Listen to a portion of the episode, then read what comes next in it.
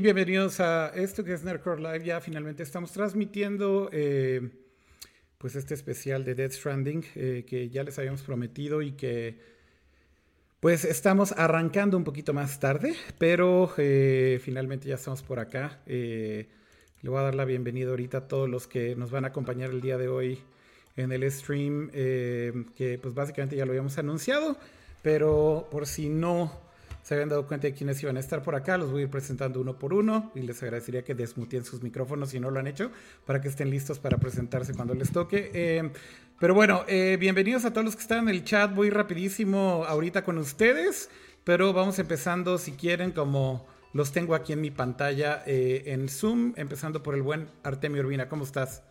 Hola, ¿qué tal? Buenas noches, un gusto estar por acá. ¿Qué dices, Urbina? ¿Qué hay de nuevo? Pues no mucho nuevo, ya sabes, llevándolas con los proyectos y jugando Death Stranding que interrumpió los proyectos. interrumpió los proyectos, me imagino que.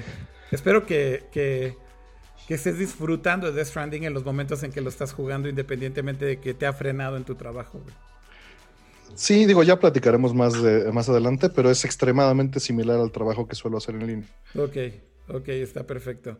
Bueno, pues eh, después tengo a la derecha al buen Uroboros. ¿Cómo estás, Uro? ¿Qué hay de nuevo? ¿Qué onda? Pues igual, igual, más o menos igual que Artemio. Cosillas por aquí, por allá y pues Death Stranding porque pues la gente pide reseña, entonces hay que jugarlo. No, de por sí quería jugarlo. Entonces, sí, tenías ganas de jugarlo, solo lo estás haciendo por el compromiso de la reseña, Uro. No, ya, ya no juego, ya no juego juegos por compromiso. Ah, muy bien, muy bien. Eso es bueno. Eso es bueno. Pero además no tienes la presión, ¿no? De sacar ninguna reseña ya ahorita tú en ningún momento como, como antes, vaya. sé que tienes tu nuevo sitio, ahorita hacemos el blog, pero no es como que estés corriendo por el deadline o algo así, ¿no? Ah, sí, no, no, la primicia realmente ya, ya no es algo que, que ande persiguiendo. Exacto, qué bueno. qué bueno. Eso es bueno. Eh, bueno, después tenemos al buen Dani Mastreta. Eh, ¿Cómo estás, Daniel? Hola a todos, muy feliz de estar en Nerdcore por primera vez. Muy bien, muy bien. Es la primera vez, de hecho, sí, sí. Sí, sí, sí. Tenemos muchos años de conocernos, inclusive nos conocemos por Nerdcore, pero, nunca había salido. Ya sí, güey. tú nos caíste en una grabación de Nerdcore, creo, totalmente random ahí cuando grabamos en un, los sábados. En un Telcel, no, fue en un Telcel, eh, un evento de Telcel que, que anunciaste en Nerdcore. no mames, güey, qué cabrón. Pero bueno, ya finalmente hay una buena excusa para que estemos acá juntos, Dani. Obviamente. Y vamos a hablar bastante de este juego, así que se va a poner bueno. Increíble. Muy bien. Eh, y por último, y creo que también esta es una muy grata sorpresa, es que el buen Leo Lambertino haya podido unirse. ¿Cómo estás, amigo? ¿Qué amigo? Pues todo bien. Eh, también contento de estar acá participando con ustedes, aunque vengo un poco de colado porque yo no pude avanzar tanto como me gustaría, pero, pero bien, eh, contento. Creo, creo, que de todos es, eres el que menos pudo avanzar, ¿no, amigo? Sí, la neta es que se me juntaron varias cosas y no, no pude avanzar como me hubiera gustado, pero, creo que está cool porque puedo verlo desde una, desde una perspectiva más fresca también y, interactuar con las personas que tampoco lo han jugado tanto. No, no pasa nada. Yo creo que igual se trata más bien de hablar, como decíamos antes de iniciar el stream, teníamos ahí el grupo de WhatsApp y la idea era platicar como más en general de Death Stranding y no clavarnos tanto en detalles, ¿no? Y yo creo que ese es el mejor camino tal vez que podemos tener para el stream del día de hoy. Eh, y justamente tal vez yo creo que me encantaría empezar con eso, ¿no? Eh, tal vez eh, es como difícil entrar con, con Death Stranding en materia porque hay demasiadas cosas de cuáles hablar. evidentemente sé que van a salir muchísimos temas aquí, también muchísimas preguntas en el chat. Y yo creo que eso nos va a ir como delimitando el, el, hilo de la conversación seguramente, ¿no? Entonces, em, igual me encantaría que empecemos desde lo más básico, ¿no? Eh, para mí yo creo que ha sido muy interesante regresar un poco a los días de la presentación de este juego cuando se mostró por primera vez en el E3, que fue como este gran regreso de Kojima al spotlight, ¿no? Eh, Recordemos, si no recuerdan, esta historia dramática que creo que tiene que ver con el nacimiento de, Death Stranding. Pues de dónde viene todo esto, ¿no? Básicamente empieza todo como Silent Hills en una colaboración en donde Hideo Kojima estaba trabajando con Guillermo del Toro para hacer eh, este nuevo juego. Eh, esencialmente Kojima ya estaba cansado de hacer eh, eh, Metal Gear o la, saga de Metal Gear y Kojima medio le da la oportunidad de que hagan algo nuevo. Toman Silent Hills, lo empiezan a trabajar con Del Toro y de la noche a la mañana pues está este rompimiento con Konami en donde parece que ya Kojima dice yo no quiero seguir con esto, ¿no? Este, básicamente termina la, la relación laboral entre Kojima y, y Konami y pues de cierta forma esta es la gestación de Kojima Productions y lo que eventualmente eh, termina siendo Death Stranding después de tres años y medio, cuatro años aproximadamente. Y bueno, me encantaría empezar por ahí. Ustedes, y tal vez empezando por ti, Artemio, o sea, ¿crees que hay una relación directa de todo este rompimiento con, con eh, Konami y con cómo se gesta todo esto con su nuevo estudio en el juego? Es decir, ¿el juego tú crees que tiene algo de todo esto impregnado de alguna forma, ya sea en los personajes, en la narrativa, en el mensaje? ¿O crees que se siente completamente aislado a todo esto? Mira, yo creo que en el mensaje no. Y ya hablaremos del mensaje más adelante porque difícilmente se prestaría al mundo de Silent Hill el mensaje. El ambiente tal vez, algunas de las ideas quizá. Las relaciones con los directores, actores, yo creo que sería lo más directo que, existe, ¿no? Como proyecto, como boceto. De ahí en fuera, pues es completa incertidumbre o adivinanza, ¿no? Porque no sé. Ahora bien, eh, tal vez yo no me refería tanto como al tema de la historia, porque evidentemente Silent Hills no tiene mucho que ver, ¿no? Pero tú Bueno, me refería al el tema, no es. Eso estoy convencido. Ah, 100%, pero a lo que voy es, ¿tú no crees que hay como una serie de mensajes, tal vez, Artemio, en, en Death Stranding, que tal vez podríamos relacionar un poco a la época de Kojima en Konami y justamente como esa posición que tenía Kojima en Konami, tal vez ahora estando un poco más independiente, no notas absolutamente ningún eh, como feeling eh, al respecto de esto o no? Mm, personalmente no. Ok, ok. Em, Uro, ¿tú qué, sientes en este sentido? Mm, no sé, yo pienso en, como, como en todo lo que pasó Kojima y, y, como toda la relación, no sé, como Kojima iba muy listo para hacer algo muy cool con, con, con, la, con una franquicia de Konami, con Silent Hills. Bueno, Silent Hills iba a llamar el juego. Este, y al final por X, Y, Z, no, yo lo que veo en el, yo veo en el juego como cierto tipo de mensajes que van un poco más como, no sé, se me hace a mí en lo personal como un juego muy, como muy nerd en el sentido de de que es un juego sobre, sobre infraestructura y sobre conexiones y sobre código abierto y ese tipo de cosas. No, sé, si, no sé si por ahí vaya más la onda, ¿no? Es un tema como de, eh, no sé, de entrada como este rollo de código abierto, pues el engine que estaba desarrollando Kojima en Konami, pues se quedó en Konami, ¿no? Tuvieron que usar otro engine. Creo que más bien, lo vería más, más por ahí, ¿no? Como como, más bien es como una metáfora, ¿no? Como Kojima utilizando todas las conexiones y, todas las, y todos los recursos que había acumulado a lo largo de toda su carrera. para poder hacer este juego. ¿no? Irónicamente, el irónicamente el juego se trata de conexiones en general y tú ves que las conexiones que en su vida real tenía tal vez terminaron influenciando el juego y cómo se gestó, eh, empezando por escoger un engine desde cero, ¿no? Bueno, y su relación con PlayStation, por ejemplo. Claro. Es que es, un proyecto que empieza con una ambición brutal y, dentro de una industria que solamente está esperando eh, la siguiente cosa nueva o, el siguiente gran hit, me imagino que claramente un, un, Kojima no encajaba en los planes de una compañía como Konami, que ya estaba inclusive volteando a ver hacia otro tipo de plataformas. Entonces, eh, creo que es un rompimiento que a todos nos, que a nadie nos sorprendió, creo, pero al mismo tiempo nos dejó como un sabor de boca de qué sigue, porque creo que el, el, trabajo de Kojima es una, más bien, la voz de Kojima es una voz que es muy clave en la industria. Sí, hay, a quien le parece arrogante, hay a quien le parece eh, genial, hay los que vivimos un, lugar intermedio, pero creo que lo importante de esto es que eh, no perdió la voz dentro de la industria y no solamente eso, sino que ahora eh, tiene como esta nueva bandera del, desarrollador independiente o esta nueva bandera de el paria. Y eso, es algo que, perdón que a mí te interrumpa y Dani, pero eso es algo que a mí me causa mucho decirle indie developer a Kojima porque... No, totalmente, no, eh, me faltó poner las comillas. Sí, ¿eh? sí, sí. Perdón. Porque, porque, o sea, cuando, cuando escucho que la gente dice, esto es Kojima independiente y es como, es un indie developer, de pronto digo... Madres, güey. O sea, creo que es el peor tag para un estudio major AAA con un juego de 100 millones de dólares.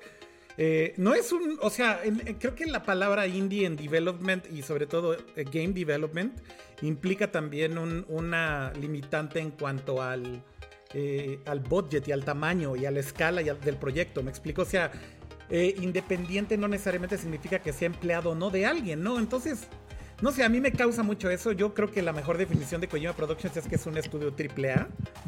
Y... Sí, pero Dani tiene un punto. O sea, entiendo perfecto lo que estás diciendo, Oscar, pero tiene un punto. La percepción del público en general es la que está describiendo. Ah, de acuerdo. y, es la bandera con la que nos está vendiendo el juego, ¿eh?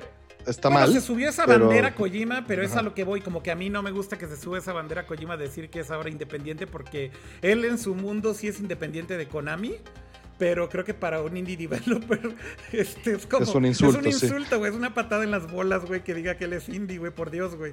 Este, es un major studio second party prácticamente porque es un juego exclusivo de PlayStation, ¿no? Bueno, PC. Bueno, eh, por ahora exclusivo de PlayStation, digámoslo así. Eh, ahora, eh, Dani, para terminar ese punto, o sea, ¿Tú crees que se agarra de esa bandera y justamente el agarrarse de esa bandera de la independencia es parte de todo ese hype que termina siendo esta bola de nieve.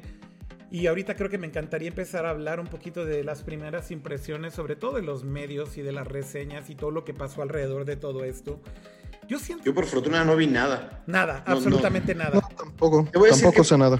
Te voy a decir qué pasa. Yo, yo hace más de un año, bueno, es más, creo que desde que vi el tráiler inicial, decidí que iba a comprar este juego, porque de nuevo, la voz de Kojima es una voz que a mí me gusta. Ok. Eh, ¿Como autor o como director es a lo que te refieres? Como autor, como director, y también como esta, serie de mundos hiperconectados que le gusta crear. Entonces, a mí lo que me pasa es que cuando decido comprar algo, ya no me interesa saber qué opinan los demás. Y sabiendo lo, lo que iba a causar este juego a la hora de lanzarse, iba a ser un, iba a ser obviamente este golpe de los que voltean de un lado dicen, ah, Kojima no lo logró, y los que voltean y dicen, Kojima es un genio. No quiero estar, no quiero ser parte de esa conversación. Inclusive apagué todo, borré todos los hashtags y llevo, la verdad, la entré a, la entré a Death Stranding con total, con total vacío mental y me fascinó. Pero em, entonces, ¿alguno de ustedes, eh, bueno, yo creo que Uro sí lo ha de haber visto tal vez más en Twitter y tal vez también Leo, se dieron cuenta de toda esta controversia que hubo alrededor de las reseñas eh, y digamos que de la reacción inicial de los medios, sobre todo los medios que están en Metacritic? Eh, Leo, Uro, no sé si quieren comentar algo al respecto y si entienden un poco mi punto sobre este hype que había detrás y como esta reacción inicial de los medios, Uro. Sí, yo creo que es normal con, cuando hablas de cualquier juego de autor, que Kojima es como de los primeros autores como tal de juegos, o sea, bueno, hay, hay Sid Meier, bla, bla, bla, ¿no? Pero Kojima yo creo que es de los autores más mainstream, entonces, pues siempre, justo este, Artemio ahorita platicaba el ejemplo de, de, un conocido suyo que compró el juego y, y, pues no sabía de qué iba, ¿no? No sabía lo que había comprado y lo compró por el hype. Creo que tiene que ver con eso, ¿no? Y vas con un, con un medio grande, con una IGN o con cualquier medio que esté en Metacritic, y pues son medios que reseñan como justo para el gusto común y corriente, ¿no? O sea, eh, es un poquito como, modificar la crítica, ¿no? Como en lugar de tener unas pocas voces, este, un, poquito como, como a la hora de, de reseñar cine, que, tienes, no sé, tenías un Roger Ebert, tenías como, como críticos de cine muy clavados. En los videojuegos, gracias a Metacritic sobre todo, yo creo ha pasado esto que, que lo que se busca con una calificación no es tanto como dar una opinión muy personal, sino que, que el medio logre representar lo que va a opinar la media de las personas que jueguen el título, ¿no? Ok. Por eso tenemos un IGN que le puso creo que 6, 8, no estoy muy seguro. 8 IGN, exacto le, puse una calificación muy baja, tienes otros medios que le ponen una calificación más alta. Y yo creo que al final este tipo de medios como masivos lo que buscan es el, justamente el punto medio, ¿no? Es qué va a opinar la mayor cantidad, qué va, a opinar la mayoría sobre este juego. No necesariamente es una voz crítica independiente, este, con autoridad para decir, este juego es así y así y así y así, ¿no? Es, es más bien un, tema de, de, pues, no sé, a los gringos, pues no les va a gustar que no tiene tanta acción, que es un juego de, de ir a hacer recados, este, que la historia a lo mejor es confusa, bla, bla, bla, ¿no? O sea... Pero, bro. Sí. Eh, una pregunta nada más. Es que, no, no, quisiera que salieras del punto de del tema de la calificación y de calificar, porque me, me, me, me intriga que, que un medio como que hasta se cuelgue la medalla de decir, lo califique mal. ¿No? O sea, ¿qué, qué, qué obtiene un medio de esto? O sea, ¿obtiene clics o es clickbait? No, credibilidad también, porque hay un público al que definitivamente no le va a gustar. Pero a ver, pero ahí otra vez ya estamos hablando un poquito de cosas medio subjetivas, ¿no, Artemio? Porque, o sea, e, es claro que... Bueno, la calificación es subjetiva. Pero los juegos en general, evidentemente, todos los juegos no son para todo mundo, güey. Y, Sin duda. Y ese argumento que de repente salió a la conversación diciendo es que no es para todos, es como, como todos los juegos, güey. O sea, no es algo especial de Death Stranding. No, claro que, no, no es nada especial. Es que la gente lo tomó como que estaban diciendo que Death Stranding era especial y entonces se podía decir que Death Stranding es algo distinto y por eso no es para ti, pero en realidad... Ay, no, no, no, pero yo creo que va por otro lado. Mira, por ejemplo, eh, Kojima es un maestro en hacer hype y meter red herrings, es decir, meter elementos que no van a tener nada que ver, te está spoilereando todo desde el principio, pero en un desorden completo hecho adrede para que no tenga sentido y que tú no puedas hacer las piezas. Entonces, por lo mismo, dejé de ver sus trailers y dejé de ver su contenido antes de hype un juego, porque sé que no me va a llevar a nada. Son elementos sueltos, sin conexión, haciendo la ironía en este, en este ejemplo en particular. Entonces, cuando tú haces eso y se lo avientas al mainstream, ve lo que pasó con Metal 2, ¿no? Ve lo que pasó con Metal 3 y ve lo que pasó con Metal 4 y luego con Metal 5. Entonces, eh, ganas y pierdes. Y en este caso, pues tenía que echar todo como para jalar hype y, hacer pues, las mejores ventas posibles, ¿no? Y mostrar lo menos de su juego porque eh, no es porque el juego sea malo, obtuso o simplemente no es mainstream. No es mainstream en el sentido de no es, un sabor que está allí afuera y que tú pides vainilla y listo, ¿no? Tú pides FIFA y sabes lo que vas a tener. Tú pides Call of Duty y sabes lo que vas a tener tú pedías Metal Gear y medio sabías lo que ibas a tener. Sí, de acuerdo. Inclusive con esto, ¿no? De acuerdo. Y, este caso, por eso resalto la frase de no es para todos. No es para todos significa, no es ninguno de los sabores que tienes allá afuera en particular. No estoy diciendo que sea un género nuevo ni, ni estas cosas con las que se estuvo vendiendo el juego, pero definitivamente no es para el gusto popular, ¿no? Creo que al final lo que, lo que hace Kojima siempre es como salirse con la suya en ese sentido, ¿no? O sea, pienso en Metal Gear Solid 2 y es algo muy parecido, ¿no? O sea, en los trailers mostraban, bueno, spoiler de Metal Gear Solid 2, este, mostraban a, Snake y salió el demo y bla, bla, bla. Y a la mera hora, pues, este, pues, quien, quien reseñó el juego, pues, tuvieron mucho cuidado en, también no decir que, todo el juego lo jugabas con, otra, con otro personaje, ¿no? Y es, y es eso, es Kojima como saliéndose con la suya, es vendiéndote una cosa y al final no dándote otra, pero, pero más bien dándote lo que él quiere, ¿no? O sea, el, juego es una sorpresa, ¿no? Al final sí, exactamente. Creo que, creo, que, se mantuvo así hasta el final. Bueno, y eso creo que es algo también bastante típico de Kojima, si lo podemos definir de alguna manera. ¿no? no es la primera vez que suelta una sorpresa con un juego. Eh, y más bien creo que es como su trademark también, el darte la sorpresa al final o tratar de mantener esa sorpresa hasta el final de qué es el juego, de qué trata, de qué va, etcétera, etcétera, ¿no? Digo, pasó con varios Metal Gears, este, con las tramas, con los personajes, etcétera, y creo que no fue la excepción. En este, en este caso, con Death Stranding, a unas semanas todavía la gente no sabía realmente si todo el gameplay se trataba acerca de entregar cajas, ¿no? Este, o si había algo más.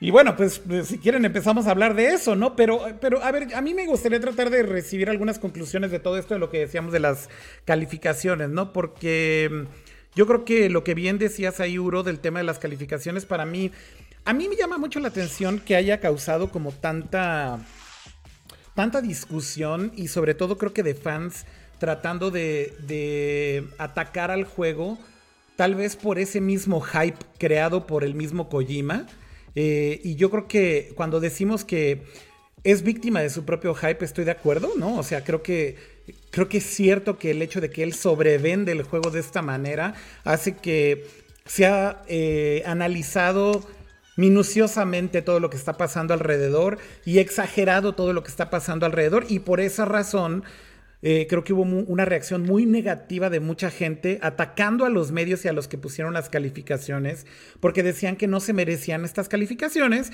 que estaban simplemente dándole la calificación por ser Kojima como tal. Y en ese sentido yo siento que sí hay algo de cierto. O sea, sí tiene un pues peso. Habrá que ver como impacto en ventas. Mm, pero, pero, yo, pero yo no me refiero a las ventas, este, Dani, yo más bien me refiero a que los fans decían que le habían dado una calificación más alta por ser Kojima. Y, o más baja, ¿eh? Mm, puede ser, eh, pero a lo que voy es, creo que es cierto, o sea, creo que sí le están dando una calificación distinta que si el juego hubiera sido de un artista o de un director distinto, porque es Kojima y porque al final, y eso quieras o no, tiene un peso. Claro que tiene un peso, pero también hay un detalle. El juego en un principio es extremadamente hostil con el usuario. Es hostil al grado de que hay una cotidianidad con la que está obsesionado el juego que es repetitiva, que es este mostrarte los, los aspectos naturales que tú vas ejecutando día a día, ¿no? Bañarte, lavarte, este, ir al baño, preparar el coche, encender, cargar las cajas. Y eso es obsesivamente repetitivo y creo que con la intención de crear una conexión directa con la vida diaria del usuario. Cuando tú has jugado el juego varias horas y vuelves a tus actividades diarias, te sientes o te recuerda el juego. Eh, y esto siento que es intencional porque hay un contraparte del mundo que es este, sobrenatural y también eh, bizarro en el sentido americano de la palabra, en el que hay muchas cosas que no encajan con tu cotidianidad. Entonces ese contraste sirve para aterrizar y que te sientas en control en una parte y seguro y en la otra que te sientas atacado e inseguro. Eso, eso puede progresar y puede ir eh, cambiando dependiendo de las conexiones que vas realizando. Pero creo que eso, eso al principio puede ser muy agresivo con, con un usuario que lo jugó muy pocas horas. Entonces eh, es normal que pasen estas cosas cuando lo único a lo que estuviste expuesto fue eso.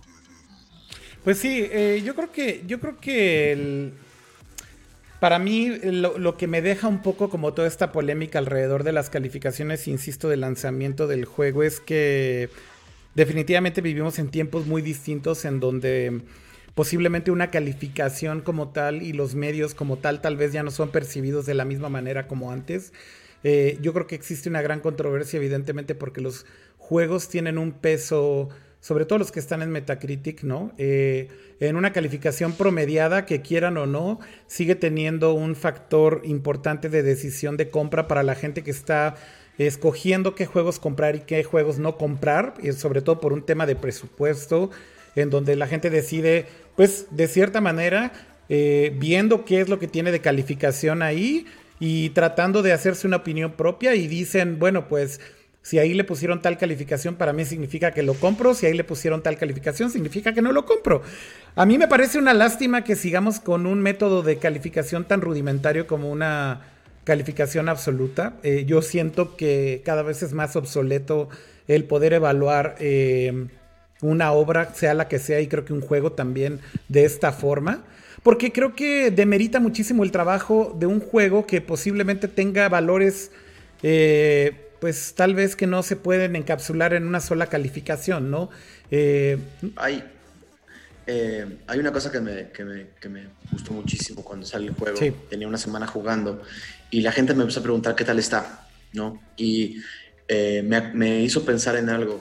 Vivimos también en un tiempo en el que película que sale, juego que sale, serie que sale ayer, si no la consumiste en ese momento, inmediatamente después de que salió, y no formaste una opinión para que todos en tu oficina y en tu casa y en tu Twitter sepan lo que opinas, eh, pareciera que el, que, el, objeto carece de un valor eh, de, opinión o carece como de, como de un, valor social. Y es interesante porque a mí me preguntaba la gente, eh, ¿qué, tal está? Y mi respuesta era, no sé. O sea, o sea, les digo, no, no sé qué tal está. Es, es, yo lo estoy disfrutando muchísimo, pero, pero no sé qué tal está. Y si me preguntas en dos semanas, o si me preguntan hoy qué tal está Death Stranding, Mi respuesta sigue siendo, no sé. ¿Por qué todavía no sabes, Dani? O sea, ¿cuál es el problema? Porque les... No, es que, es que hay una cosa, no lo digo peyorativamente. Ok. Eh, lo digo con todo el gusto de dejarme sorprender por algo que se siente nuevo. Hace tiempo que no, que no tenía un juego eh, en, mis consolas que sintiera nuevo. Eh, obviamente tiene todos los trademarks de Kojima, pero al mismo tiempo hay cosas que no había experimentado y que no había vivido y que no sé si al 100% las quisiera jugar mil veces o mil horas, pero ahorita las estoy disfrutando mucho. Por eso no sé qué opino del juego. O sea, no, no te puedo decir bien o mal o cinco o diez, porque no me considero una autoridad para hacerlo. Simplemente te puedo decir que yo lo estoy disfrutando y a mí me parece divertido. Sí, a mí me pasó algo, algo muy parecido. Este, igual me preguntaron en la oficina, oye, ¿qué, qué te pareció de Stranding, no? Y más, más que decirles qué me pareció, como que intenté explicarles un poquito como eh, cuál creía yo que era como, como el centro del juego, ¿no? Eh, o sea, les dije, lo que le respondí fue, ¿jugaste Mario Bros? Sí. Bueno, Mario Bros se trata como de, de, las plataformas, ¿no? De plataforma a otra, ¿no? ¿Jugaste Portal? Me decían, no. Bueno, no jugaste Portal, no importa. Portal se trata del espacio que hay entre las plataformas, ¿no? De cómo, cómo libras ese espacio. Bueno, haciendo esa analogía, ¿jugaste Grand Theft Auto? Sí. Bueno, Grand Theft Auto se trata de ir de un lugar a otro y de, eh, ya que llegas al lugar, hacer algo, ¿no? Pero no importa mucho el trayecto. Dead Stranding se trata, en, analogía con Portal, del espacio que hay entre los lugares a los que tienes que llegar, ¿no? Casi siempre. Eh, entonces es un juego de mundo abierto en el que se trata de, llegar de, un lado, de ir de un lado a otro, pero al contrario de otros mundos abiertos, el foco no está en el, en el, en el lugar o en el destino, sino en el, en el trayecto, ¿no? En el, lo que tienes que hacer para llegar de un lugar a otro. Lo que te va a pasar, ¿no? Exactamente, les dije, si eso te parece atractivo, pues está chido. A mí, a mí me parece algo que está interesante y necesito jugarlo más, pero es como, ajá, más, más que decirles que mí me ha parecido, les expliqué un poquito como de qué iba el juego o, o, o, de qué se trataba, al menos desde el punto de vista mecánico, porque la historia no me gusta como, como tocar ni spoilerear, pero creo que ese es como, como el tema, ¿no? Que la, como que la crítica de los juegos se ha modificado tanto que el número, o sea, ya, ya esperas todo resumirlo en un número y decir, y que ese número le sirva a la mayor cantidad de personas posibles, en lugar de tener una opinión como crítica fuerte, bien fundamentada, bla, bla, bla, y, darla así tal cual, ¿no? Y poder decir, este juego me gustó por esto, por esto y por esto, no me gustó por esto, por esto, en lugar de decir, probablemente este juego te va a gustar si a ti te gustan los juegos contemplativos. Que Yo ni siquiera sabría decirle a alguien si le va a gustar el juego o no. No, por supuesto que no. Pero, regresando a esto, lo que está diciendo Uro y, lo que pregunta Oscar, el número en la actualidad es precisamente porque estamos desconectados. Sí. ¿Por qué, ¿Por qué dices tú, Artemio, que el número en la actualidad es porque estamos desconectados? O sea, más bien que no por estar ultra conectados, estas calificaciones son extremadamente relevantes para tanta gente. O sea. Y estar ultra conectado es estar desconectado, porque hablas menos con la gente, le pones menos atención, estás más concentrado en tu discurso. ¿no? Pues sí, o sea, entiendo hacia, hacia dónde va tu comentario de que justamente nos ha hecho daño el tener esta información tan abundante y tal vez pues lo que buscas es algo rápido, porque es, tengo todas estas cosas que consumir. ¿Me lo consumo eso o no?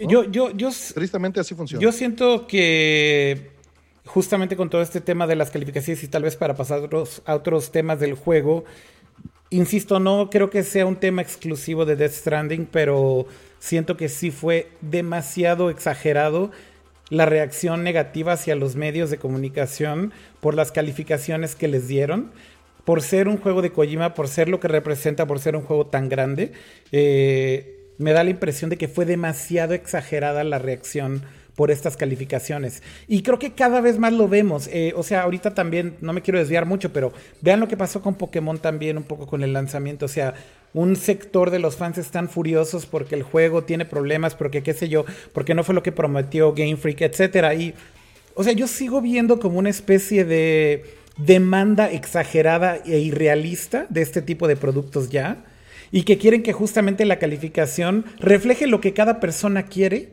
y cuando no hay match con eso, la gente explota, güey.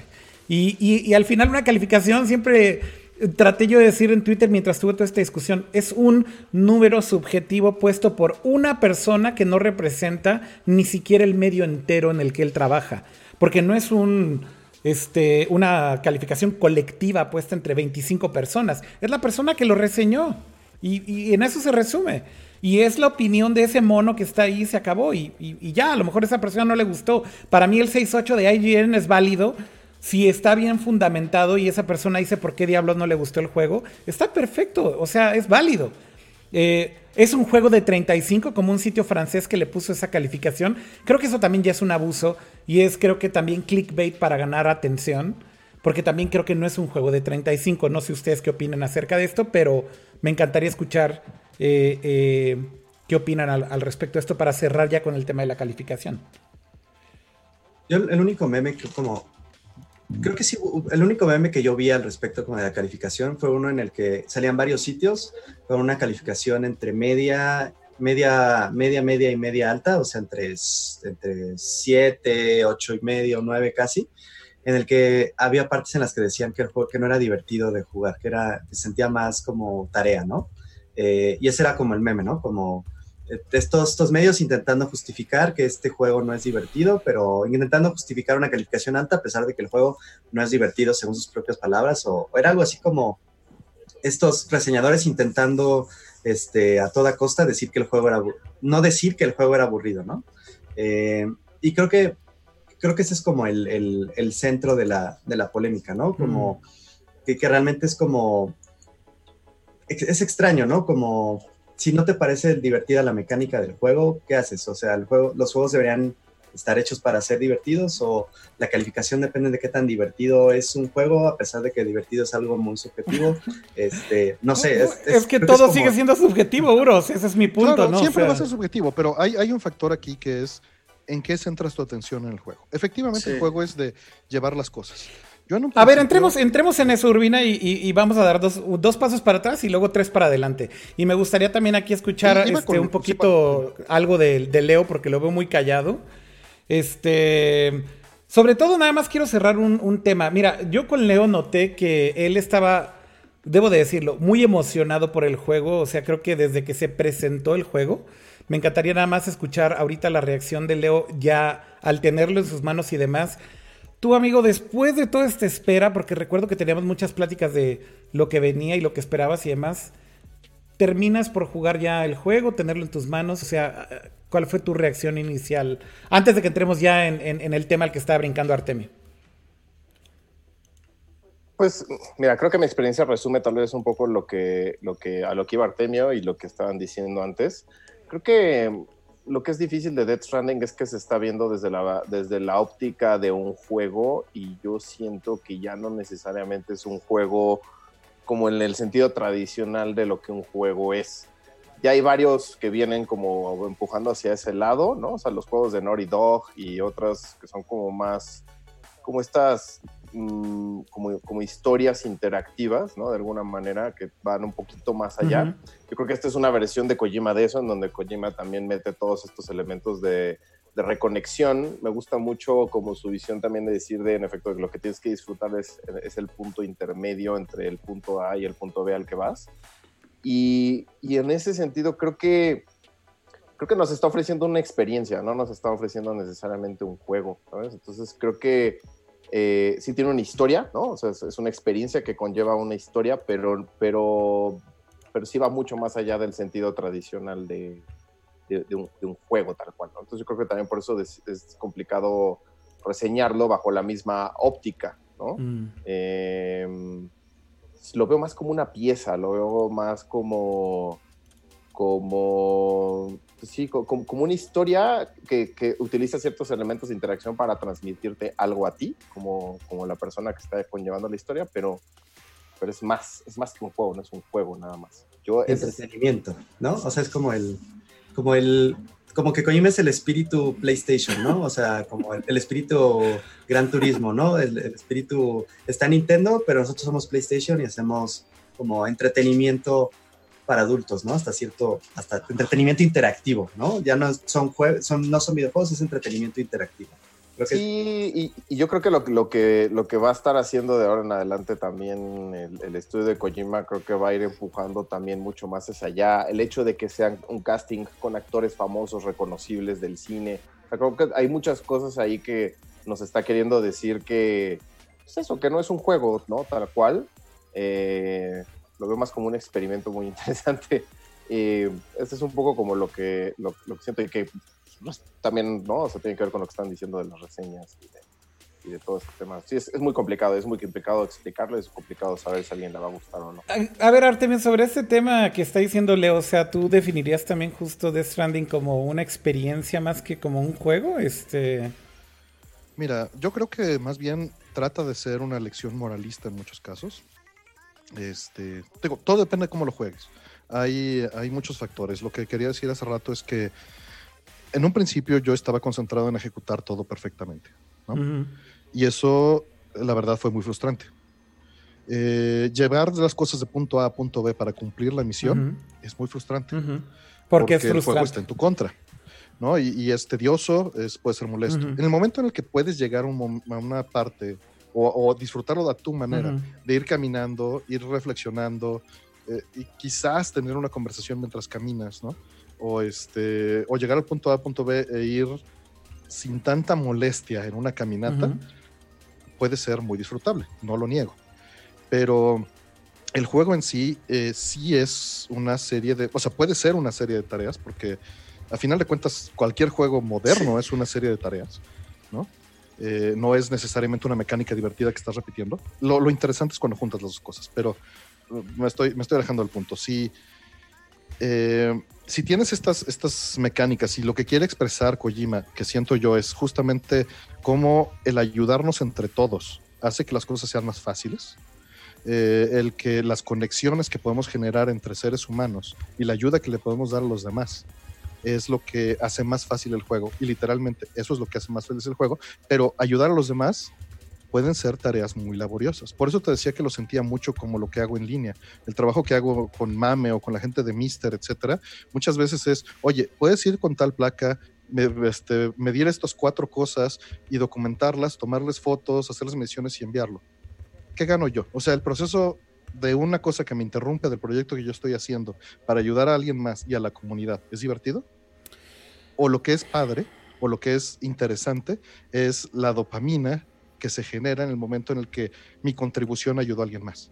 Es muy interesante todo esto de, la ayuda, ¿no? Eh, igual para los que tal vez no lo han jugado todavía. Eh, de hecho, algo que técnicamente sigue siendo un misterio para mí, Artemio, Uro, Daniel y Leo, es la, parte en cómo integraron como toda esta parte online, eh, justamente esta conexión entre los jugadores y cómo, no tengo ni idea realmente cómo hayan planeado justamente qué cosas aparecen y qué no. No, no quiero dar spoilers, pero, pero obviamente hay, hay, hay, como momentos muy interesantes cuando sientes esta conexión con los demás usuarios. Eh, por ejemplo, en ciertas zonas en donde sabes que hay una zona llena de pitis, ¿no? Este, que básicamente sabes que si caminas por esa zona, eh, pues te van a agarrar, ¿no? Y te agarra como este lodo, barro, ¿no? Y te, retiene. Y esto es como algo que justamente el juego está continuamente apareciendo, ¿no? Cuando pasas por estas zonas. Eh, porque justamente es, digo, parte de la historia, ¿no? Pero el, punto es, pasas una vez por esa zona, de pronto eh, llegas tal vez a tu punto B, que tenías que hacer esta entrega. Y de regreso te das cuenta que algunos jugadores dejaron puentes eh, y estos puentes se saltan por completo esas zonas, justamente para que no tengas los mismos problemas que cuando llegaste. Eh, y justamente ahí veo, veo varias cosas muy interesantes. Evidentemente el mensaje es muy fuerte porque creo que Kojima logra conectar todo ese discurso que tenía previo a que se lanzara el juego. Eh, justamente de, este tema de cómo conectar entre, entre los que están jugando el juego, cómo conectamos la humanidad, cómo conectamos dentro de la misma historia del juego. Se supone que parte de la historia es que estás conectando a los Estados Unidos, ¿no? Porque está desconectado toda esta geografía en el mundo. Pero, pero la ejecución me parece increíble.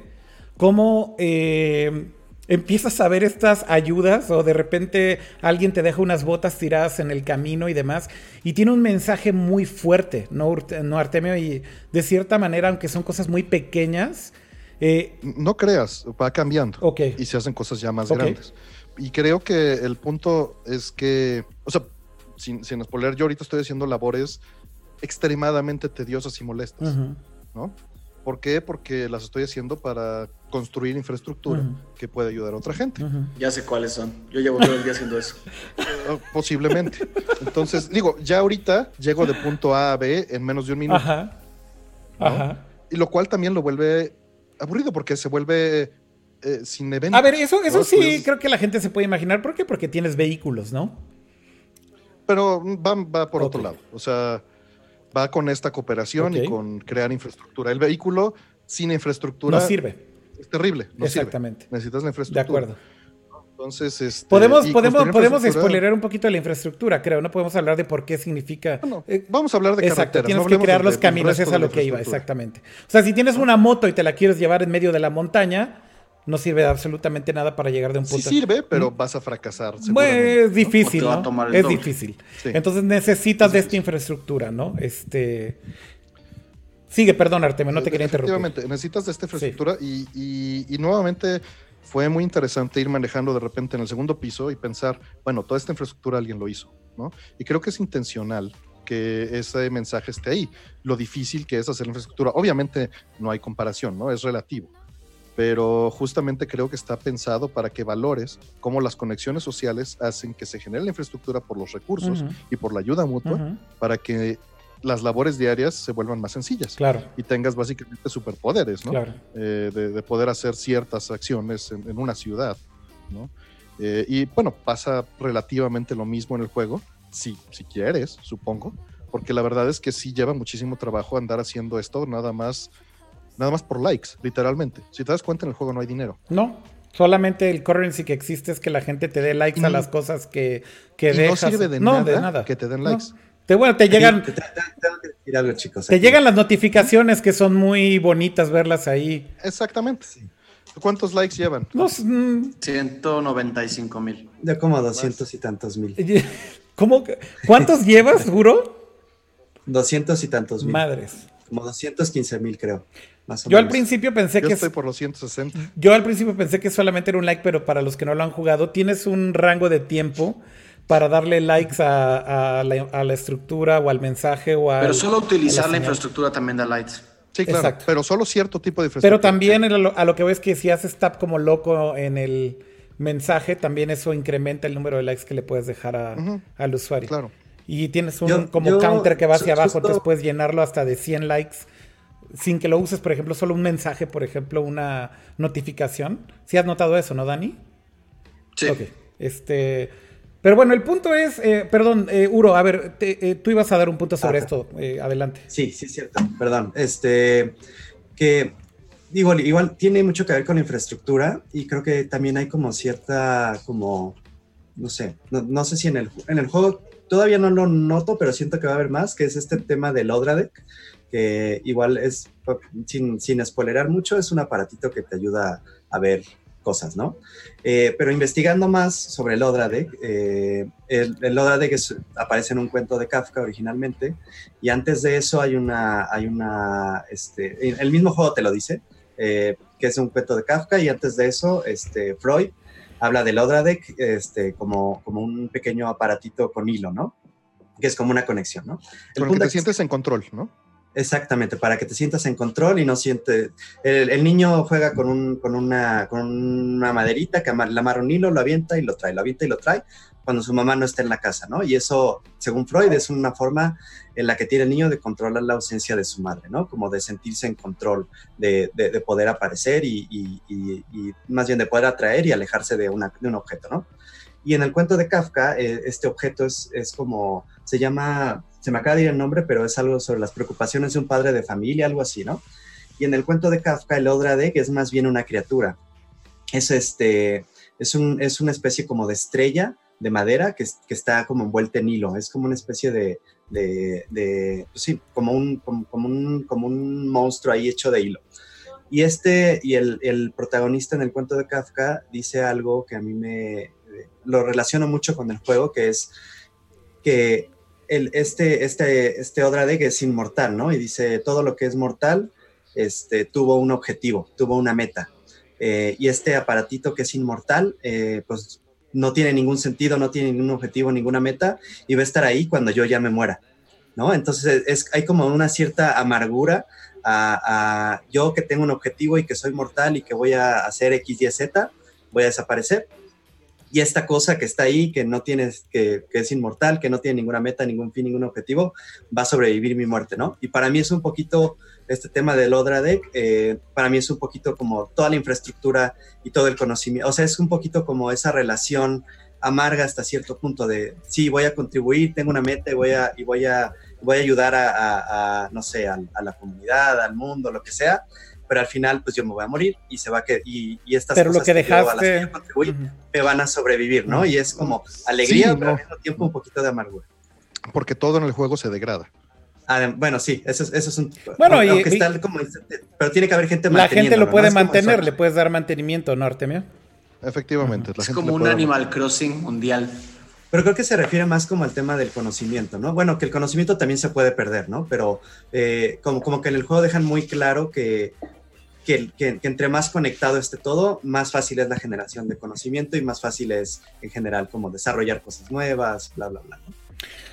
Muy interesantes estos puntos eh, y tal vez sobre esto un poco me encantaría que hablemos pues un poco de la historia, porque yo creo que ahorita estamos hablando mucho de los conceptos generales del juego, ¿no? De este tema de la conexión. A mí me da mucho gusto, personalmente, no sé, eh, ver que este mensaje que dio Kojima durante tanto tiempo acerca de la conexión en el mundo o de la desconexión en el mundo, creo que está muy bien lograda en el juego, ¿no? Eh, eh, Artemio, de la parte técnica yo estaba mencionando hace unos minutos, ¿no? Eh, ¿Cómo crees que hayan implementado esto para Digo, evidentemente lo he estado pensando todo el tiempo mientras sucede. Yo también. Y pues básicamente ya terminé de construir las carreteras. Ok. Entonces, bueno, ¿de dónde voy? Mi pregunta es, ¿cómo, ¿cómo crees que hayan resuelto con tantos jugadores en el mundo jugando al mismo tiempo el hacer como estas cargas, ¿no? Este, y balancear Justo por eso iba, o sea, evidentemente si yo terminé de construir la carretera en toda la parte que está posible, este, eso no significa que le va a aparecer a todos toda mi carretera. Correcto. Exacto. Le, aparece un este, segmento de usuarios que pareciera ser que es como de un silo, ¿no? Como de un server o... Ajá, eso parece ser, y también parece ser que les da piezas ligeramente aleatorias o que están basadas en las que tuvieron más likes en un, en un conjunto pequeño y se van expandiendo. Por eso como que te aparecen las cosas que tienen más sentido. Eh, ¿Te refieres a que sí hay tal vez también algo que está balanceando de acuerdo a la interacción de los usuarios? Sí, yo creo que, o sea, pon tú, yo pongo un puente por decir algo. tal vez se lo pone a cinco jugadores si esos cinco jugadores le dan like, yo creo que se empieza a aparecer cascadeando. A más, a más jugadores en la misma sigue siendo el mismo silo de nuevo, ¿no? Y este concepto es importante porque evidentemente no le aparece a todo mundo en, en todos lados en Death Stranding, sino si estamos en ese mismo server jugando juntos. Eh, yo lo veo como un server, ¿no? Yo lo, yo lo, veo como una instancia porque me imagino que sí dijeron, a ver, vamos a meter a 10.000 personas en cada uno. O, y yo creo que son menos. Yo también. ¿eh? Sí, son como. Yo también creo. ¿Tienes, tienes los, los Strand Bonds o tiene un nombre? Sí, bueno, eh, pero esos, esos tienes. Bueno, yo ahorita tengo 30, no sé. No, pero yo no creo que eso represente el número de usuarios que están en cada. No, yo creo que son de ser unos 5000 o unos 1000. Tan poquitos, güey. creo que muchos más. Sí, yo creo que sí, por el tipo de interacción. O sea, es que habría más infraestructura. Es que es a lo que voy, o sea, no se siente saturado tampoco, güey. Tiene como un cierto límite, ¿no? Este Sí, porque te cuesta ancho de banda de esta red que estás creando el mantener algo para ofrecérselo a los demás. O sea, literalmente estás sacrificando parte de tu comodidad por ofrecérselo a los demás y dejarla permanente. Entonces tiene un costo todavía mayor.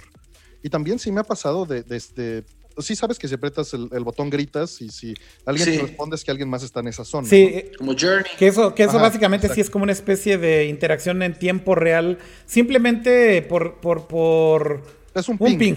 y, literal te responde el ping a otra persona si está por ahí cerca, ¿no? Sí, pero no te lo responde la persona, te lo responde el Automáticamente es una respuesta automatizada, pero es porque alguien está ahí cerca. pero sí me ha pasado ver cómo sus cosas aparecen ahí junto a mí. No sé si a ustedes. No. Sí. ¿En qué sentido? O sea, que se empiezan a generar como que alguien tira todo ahí. ¿Y ves cómo aparecen enfrente de ti? Ajá. O que se caen las cosas de la montaña rodando. No, güey. No, no. Jamás me ha pasado eso, güey. Eso jamás me ha pasado. Digo, he visto obviamente la carga completa tirada de alguien. Ajá, y obviamente eso sí te das cuenta que ahí alguien murió o ahí alguien dejó todo por alguna razón. Este, y entonces, pues sí, igual y ves si quieres levantar algo, si quieres hacerle el paro, por lo menos llevarle un locker, ¿no? Que eso, el concepto de los lockers se me hace bastante increíble también, ¿no? Como todo lo que puedes hacer con esto. Eh, porque igual no tienes que llevártelo hasta otro lado, sino simplemente lo puedes dejar a medio camino en alguno de los lockers para que alguien más lo recoja. Pero hay un factor ahí increíble con todo esto, ¿no, Artemio? Este. Y insisto, para mí es como si lograron bajarlo y aterrizarlo es, bastante cool ver que está bien implementado, ¿no? Yo creo que eso es en lo que más tiempo pasaron y es lo que menos va a notar la gente. Y eso es lo que menos he visto que la gente esté discutiendo. A ver, güey, algo que me cagó de las Porque reseñas. ya estamos acostumbrados. No, no, ¿eh? no, no, no, espérame, Dani. Pero es que es a lo que voy. En las reseñas del juego, yo lo que veo es que es de lo más menospreciado. De este tema, de esta conexión real entre usuarios en el juego. Eh, Porque, de nuevo, no es nueva, esa sí no es nueva, ¿eh? Journey ya lo hacía, eh, Demon Souls, Dark Souls, son, son cosas que, que tomaron de, lugares que lo hicieron muy de acuerdo. Pero yo creo lo convirtieron en una red, en una red neuronal en la que se no siente mucho más sí, no es, no es neuronal, exactamente. Pero, pero tú dices que el concepto está tomado de otros lados, Dani, pero ¿no crees que lo que representa el juego y justo el mensaje de la reconexión y que es parte de la historia le debieron de haber dado tal vez un peso más grande a este elemento en el juego? Pues yo creo que tiene todo el peso, o sea, en las mecánicas y en, el juego. El sistema completo depende de eso. En, las, mecánicas, sí, en las mecánicas, Sería un juego. Pero yo me refería más bien a la reacción de la gente y de las reseñas que ustedes tal vez no leyeron. Pero justamente lo que estoy tratando de decir es que se menospreció, creo, ese elemento en esas reseñas. Pero, eh, es que el valor técnico ya está dado, por hecho. ¿eh? O sea, ya cuando, cuando un juego eh, funciona, no ni siquiera se cuestiona que funcione bien o mal. ya, ya cuántas reseñas actualmente dicen lo bien de las, de qué bien están las físicas de Uncharted o qué bien está el agua de, ya, ya no pasa. O sea, entiendo que, que este es un reto eh, eh, eh, de infraestructura y de, y, de, y de, servidores y de que se sienta verosímil. Es que fíjate que yo, yo ni, yo creo que el mundo Perdón que te interrumpa ahí, Dani, pero es que yo ni siquiera lo veo como un tema de infraestructura de servidores. Más bien sí de un concepto bien bajado y bien balanceado para que se sienta como se siente cuando estás jugando y que pasen es que estas si estéticamente funciona, por eso, si estéticamente funciona, nadie lo nota. A nadie le importa por qué funciona. Si no funcionara, estaríamos hablando como están hablando de Pokémon. ¿Sabes? Pero en realidad, como funciona, tienen otras cosas de, qué quejarse, ¿sabes? Sí. Sí, no, nadie lo nota, pero, pero es, también por esto mismo, porque cuando, cuando lo notas es cuando te pones a cooperar en crear la infraestructura. Y hacer eso es, es, muy laborioso y es muy tedioso. Sí. Eh, Uro, Leo, eh, no sé si quieren aportar algo con este tema de este sistema, de las conexiones en el juego. Leo, ¿te ha pasado algo interesante con esto, Leo? Pues no, no, no por las poquitas horas que llevo yo jugando, pero lo que, lo que me parece es que creo que el, hecho de que no esté tan in your face es intencional también eh, en función de la narrativa de lo que quiere contarnos Kojima, ¿no? O sea, al final de cuentas creo que hay varios mensajes también claros eh, de muchas cosas, ¿no? De, humanos, de rastro, naturaleza, clima, este, evidentemente incluso hasta el tema de los recursos materiales y cómo tienes que reciclarlos y te, y te, avientan todos estos temas de que nada se tira o nada se echa a perder. O sea, como que veo constantemente eh, como muchos mensajes que están sucediendo y creo que el tema de la desconexión es uno más. Y la manera en la cual justamente están, están haciendo estas conexiones, eh, creo que como dice Artemio, creo que es algo con lo que te tienes que topar y en el momento que te das cuenta y lo valoras, entonces en ese momento en el que empiezas a activar en él, pero por eso también veo difícil que lo hayan eh, incluido como parte, como vertical o eh, medular, ¿no? De, de, lo que es la venta del juego. Perdón por la interrupción, Leo, pero justo creo que le diste al clavo en otro, en otro factor que, que rozaste ahorita, y es que cuando lo jugó la prensa, no había gente jugando. Ese es un punto importantísimo. Yo me imagino. Ese es un punto importantísimo. Había 200 copias tal vez en el mundo que estaban siendo jugadas en ese momento. Estoy, estoy yéndome a un número relativamente alto. No sé cuántas calificaciones son en Metacritic, pero entre 200 y 300 tal vez, más el team de Kojima. Posiblemente no, Uro. Digo, no sé. Sí, sí, yo creo que sí. Eh, ha pasado en el, en, anteriormente este, con, con, algunos juegos, ¿no? Haciendo la reseña. Jugarlo, jugarlo, jugarlo, para reseñarlo es muy diferente a jugarlo con, ya que salió el juego. Pasó con, creo que era un Assassin's Creed, uno, uno que se jodió con el parche de día uno, cuando lo jugamos, bueno, lo jugó el, el editor que lo iba a reseñar increíble, todo funcionaba muy bien. Sacan el parche de día uno, que es el parche que mete como las interacciones online y así todo descagado, ¿no? Se descagó todo y pues salió madres y nos dijeron vendidos, bla, bla. Pero creo que aquí es como un caso a la inversa, ¿no? Es un juego que no funciona. Las maletas de dinero, güey. Ajá, ya, los, los, maletines, ¿no? Bueno, aquí serían los, los, los bebés, ¿no? Te, te mando maletín con bebé. Pero, este, sí, eso es algo que pasa, que pasa mucho y la verdad es, eh, tiene que ver con, con, con, ese tema de ver un juego como un producto, ¿no? Porque como, como tú como reseñador o como crítico puedes analizar el aspecto social de un juego que no ha salido al mercado, ¿no? O sea, es imposible, sobre todo juegos que están tan clavados en temas, en temas sociales, ¿no? O sea, me imagino un Journey, por ejemplo, este, que creo que se lo reseñé yo ya después de que había salido el juego y pues es la experiencia ya que va a tener un jugador promedio, ¿no? No es lo mismo a, a jugar algo... Pero, eh, perdón que te interrumpa, ¿sí? Me, me encanta que este juego sea un producto de su tiempo. Eh, creo que si en, seguramente en 5, 10 años, eh, por muchas razones, va a ser injugable o va a haber jugando 10 personas. Entonces, creo que el juego te quiere dar un mensaje que es para esta época, en este momento, eh, y si no lo juegas en los próximos dos o tres años, ese mensaje va a seguir siendo relevante, pero es un mensaje que tiene que darse hoy. Sobre todo porque es un juego que pone todas las mecánicas y las dinámicas al servicio de la estética.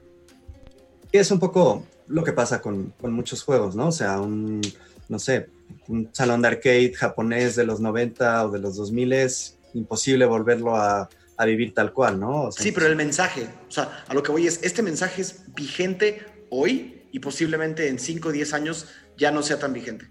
O más bien, si lo hubiera sacado este juego hace 10 años, mm. no hubiera sido un mensaje igual de vigente. Es un, es un juego que está, está estratégicamente diseñado para dar este mensaje hoy y creo que eso es muy valioso. Sí, aunque los temas que toca, bueno, yo creo que Kojima es como como Kojima, o sea, Kojima siempre tiene, tiene como la cabeza en, en el futuro, si, si, le pusiera un nombre le diría que es como futurista, como en el sentido de, de, pensar en, en, las cosas que vienen, ¿no? Ha, pasado con, con, Metal Gear, con el tema de los memes, etcétera, etcétera. Y aquí hay como varios temas del juego que son, que son como, como importantes, ¿no? Uno es la economía circular, que es este tema de, de, una economía basada no en el reciclaje, sino en la reutilización del 100% de todos los desperdicios. O más bien, es una economía que no tiene desperdicio alguno, en la que absolutamente todo se vuelve a integrar a la, como al, a la red, ¿no? Al círculo, ¿no? Otro tema es, este, hablaban de que no había dinero y yo lo veo como tal cual, este, un, un, rollo de, de, que no es necesario el dinero porque no hay mercancía, porque no hay producto como tal, lo que hay es cualquiera puede imprimir lo que quiere en su casa, ¿no? Este, o sea, hay impresora, spoiler alert del juego, puedes imprimir objetos, ¿no? Entonces, eh, lo, lo, lo, que es realmente valioso son los, este, son los blueprints, los recursos. Los recursos, los blueprints, o sea, y, y, los blueprints y, el conocimiento y todo eso se comparte, ¿no? O sea, por eso... No sirve aislado. Exactamente, entonces entre más conectado está todo, más eh, es, mejor para todos, ¿no? Igual la recolección de recursos, o sea, es un mundo en el que la producción es automatizada, ¿no? O sea, realmente es un mundo en el que es un, es un modelo económico distinto, ¿no? O sea, es un mundo en el que no necesitas ir a trabajar todos los días, ¿no? Por eso tienes este tema de que la gente se aísla como en sus búnkers y se van a la montaña a hacer lo que se les da la gana, porque no tienen que ir a un trabajo de, de, 9 a 5 de la tarde. Porque Oye, Uro, te serviría mucho entrar a un proyecto como MAME. Así funciona. Así hacemos todos los días, por eso dije que era extremadamente similar.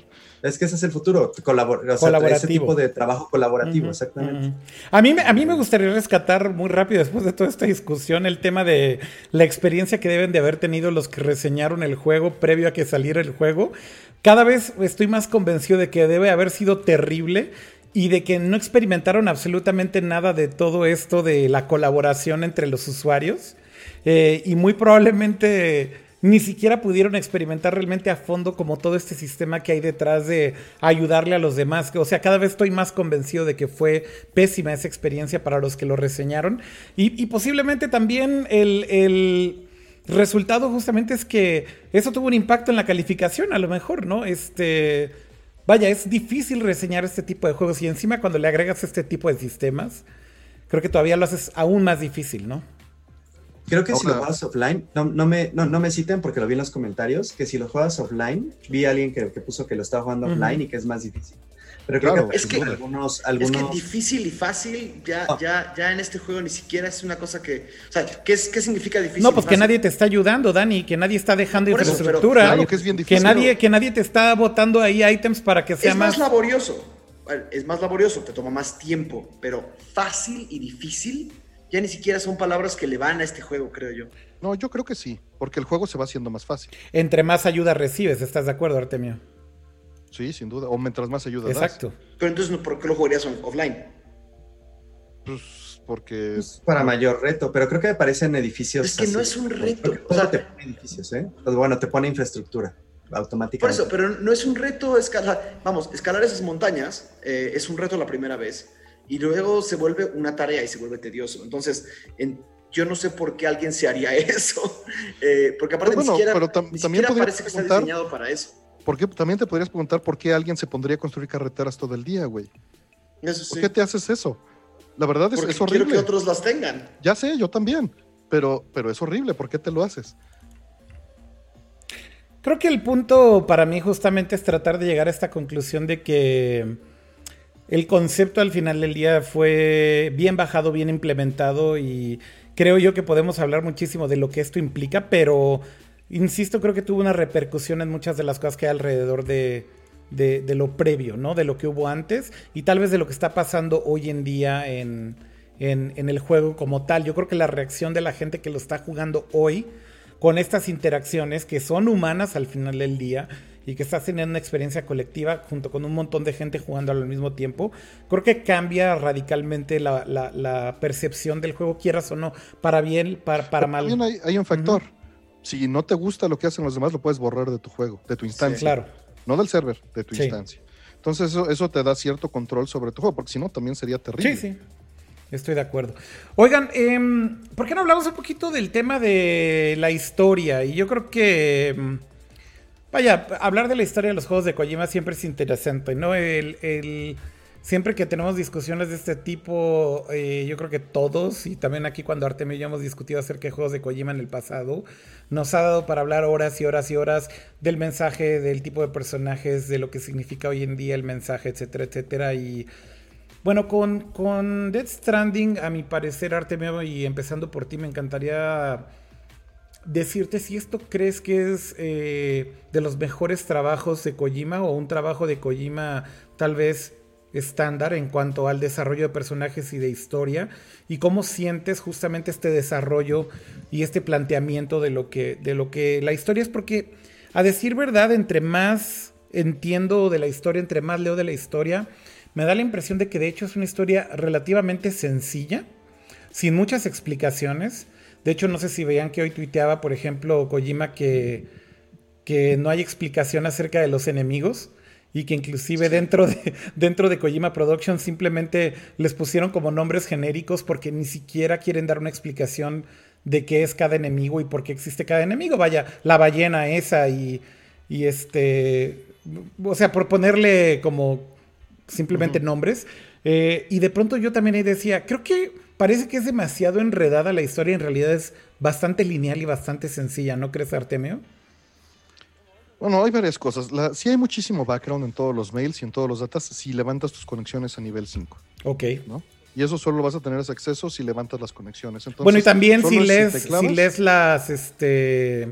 Pero solo te los mandan si lo subes. Ok.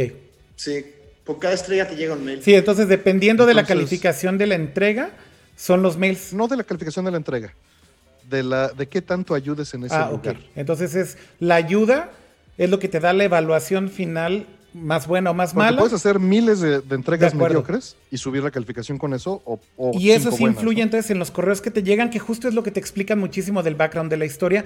Y mucha gente seguramente ni los va a leer, estamos de acuerdo, Artemio. Eh, de acuerdo. Y, y, creo que esto es parte de como este planteamiento de, ¿quieres realmente saber de la historia? Ahí están todos los correos que recibes. Eh, y hay mucho background ahí, pero si no los lees, ¿Cómo, o sea, cómo, cómo interpretas lo que va a experimentar alguien? Mira, yo creo que tomó el camino de Metal Gear Solid 3, cosa que fue sana, porque toda la historia la mandó al background, al codec, ¿no? Y, esta vez, por primera vez en su vida, tuvo un editor. ¿Cómo que por primera vez tuvo un editor, güey? Pues porque luego se avienta choros de dos horas. Dos horas y media. Y sientes que, y, sientes que, Death Stranding está editado, güey. ¿En qué sentido está editado, güey? Ah, hay cinemas, hay cinemas de dos horas, güey. Este. No, no. Bueno, hay cinemas de una hora. O hay, hay partes que duran 15, 20 minutos. El inicio dura 30 minutos solamente escuchando diálogos. Pero te entiendo, está más sintetizado. de acuerdo, está más sintetizado. O sea, de, diálogo o de interacción son, son breves. O sea, realmente creo que duran los más largos 3 minutos, 5 minutos, ¿no? Y, se, y mueve más eso. ¿Y tú sientes que eso sí, fue alguien que le puso un alto a Kojima y trató de. O aprendió. Sí, Kojima, no, Kojima como que no puede eh, controlar eh, estos... El world building de Kojima es, es para él una cosa que tiene que presumir con bombo y platillo, ¿no? Y este juego tiene la, fortuna, creo, de, de, saberse un juego con pausas. Entonces, sabe que el tiempo que tienes entre historia e historia puede llegar a ser de horas. Entonces... Depende de eh, ti, ¿no? Porque puedes, algo que, quiero dejar claro, ahorita, perdón por el paréntesis, es que te puedes ir por puras este, misiones de historia y no preocuparte por todas estas porquerías de, que estamos diciendo que pueden ser tediosas, ¿no? Pero y regresando a eso, podrías avanzar la historia rápido. Perdón, era todo. A, lo que iba es, eh, Kojima hace lo que siempre hace, que es meterte una historia que en la superficie se ve complicadísima y rarísima y, como si estuvieras entrando en la mente de un, de un genio extraño y loco, pero en realidad lo decías tú muy bien, es una historia bien sencilla, bien clarita y que no tiene, eh, digo, no he llegado a, a, a, en el capítulo 6 o 7, eh, pero no he llegado a un punto en el que digas, ah, ya entendí el 100% de esto, me gusta que hayan dejado cosas a la interpretación. Pero al mismo tiempo creo que eh, Kojima se, limpia ese, esas ganas de, darte un exceso de información con los mails y con las entrevistas. Mientras tanto, toda la, historia intermedia es como bien clarita y bien sencilla, porque al final de cuentas, creo que por primera vez en un juego de Kojima, la historia no es el protagonista principal. Eh, y eso, es, eso es raro porque en todos los juegos anteriores él quería casi presumirte lo bien que cuenta historias. Y esta vez te quiere compartir una estética, te quiere hacer sentir algo que es bien específico, que es los conectados que estamos y cómo debemos conectarnos con otros. Es como la primera vez que la estética es súper clara, que la experiencia que quieren que los usuarios sientan es súper clara y la historia yo podría atreverme a decir que pasa a un segundo plano por primera vez en toda la historia de los juegos de Kojima. No, Artemio, no sé si quieres agregar algo acerca de esto. Eh, pues, pues mira, o sea, sí, sí creo que de todas maneras hay un, hilo central y también evidentemente estaba, o sea, Kojima siempre tiene como que unos temas que lo rodean, los trata de, se, unen las ideas en su cabeza y trata de, de generar una, un trasfondo, ¿no? En este caso hablamos de que estuvo leyendo eh, mitología egipcia, este, física cuántica y algo posiblemente de esoterismo, cosa que, que no, no, necesariamente resuena conmigo, porque no creo en, digo, sí creo en la física cuántica, en todo lo demás no. Este, y, me parece interesante, ¿no? Que trata de aterrizar todo eso, pero de una manera en la que primero te lo expone y luego te lo explica, mm. ¿no? Mm. Y eso creo que funciona bien. También, como decía Dani, se centra más en la interacción de los personajes o las relaciones entre ellos o las relaciones del personaje con el mundo que en la historia del personaje. Sí está, sí existe, pero, pero se va más al plano. Al principio habla mucho, interactúa mucho y después se va a un plano como Link.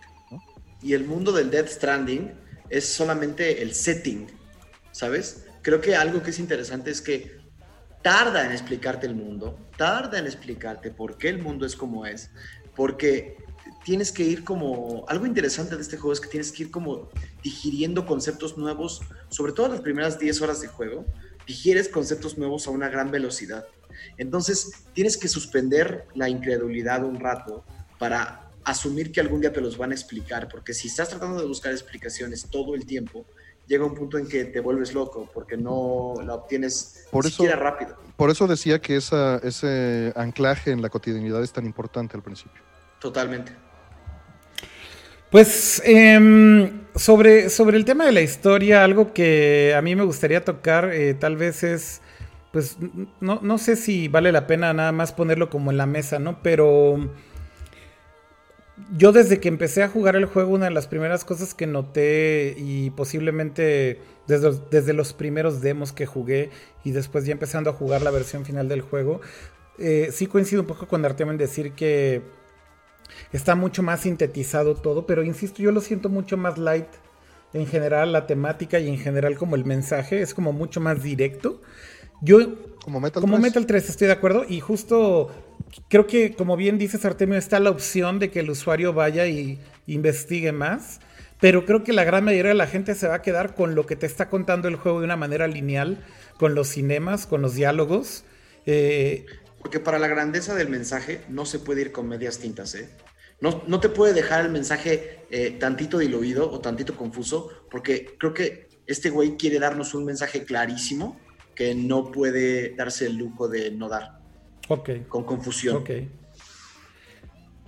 Pues también creo que es, muy valiente dar un mensaje que aparentemente es tañoño, ¿no? Y aplaudo eso. ¿Por, por, qué aplaudes eso, Artemio?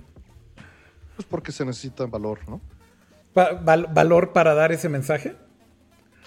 Pues para hacerlo un punto central y apostar la situación en la que está de su carrera con ello, ¿no? Sí. O sea, ¿tú crees que sí hay un reflejo de la situación en la que está de su carrera con el, con el mensaje? Eh, no necesariamente, pero me refiero, es arriesgado hacer un juego de este tipo en el mercado actual cuando está independiente para ver si alguien más le da dinero otra vez. Es que ahí, bueno, yo no, no sé Madres, a ver, Artemio, eh, a mí me gustaría, güey, retomar lo que acabas de decir, porque, a ver, eh, estás diciendo que por estar independiente, güey, está tratando de hacer o de convencer a la... No, no, al revés. Yo creo que no está tratando de convencer a nadie de que le vuelva a dar dinero. Está haciendo lo que quería hacer. Y eso es lo peligroso. O sea, que está, está haciendo lo que quería hacer, valiéndole madres si le dan dinero o no. Es lo que estás diciendo. Valiendo madres pues, si el resultado es bueno comercialmente hablando o no. Pues quizá, ¿no? Yo, a ver, les voy a aventar una, pero, o sea, esto es enteramente, eh, estoy asumiendo, no, no es ni mi amigo ni nada. Pero creo que sí hay algo en lo que dice Artemio desde la perspectiva de varias cosas. Yo veo sus redes sociales, veo cómo, con quién se está juntando, con qué tipo de bandas se está juntando, ¿no? O sea, qué tipo de eventos está, está, está eh, atendiendo, eh, se está hangueando con pues, actores, este, directores de cine, ¿no? O sea, creo que hay ahí eh, una pasión que todos sabemos que está ahí desde hace mucho. Pero en ese sentido también creo que por eso también la historia en este juego no es tan importante. Yo creo que Death Strand, o sea, es importante, por supuesto, porque todo es storytelling, pero a lo que voy es, no es tan rebuscado, tan profunda como un Metal Gear, porque no tiene que serlo. Yo creo que Death Stranding de alguna manera sí es como un demo. Yo siento que es como un, como un demo de lo que puede hacer él y su estudio. O sea, es como, como que pusieron todas las cartas y dijeron, güey, vamos a, clavarnos en esta parte técnica y nos vamos a clavar en esta parte de server y en esta parte de storytelling. Y es como muchas cosas, es un demo de muchas cosas, pero ninguna se va all in.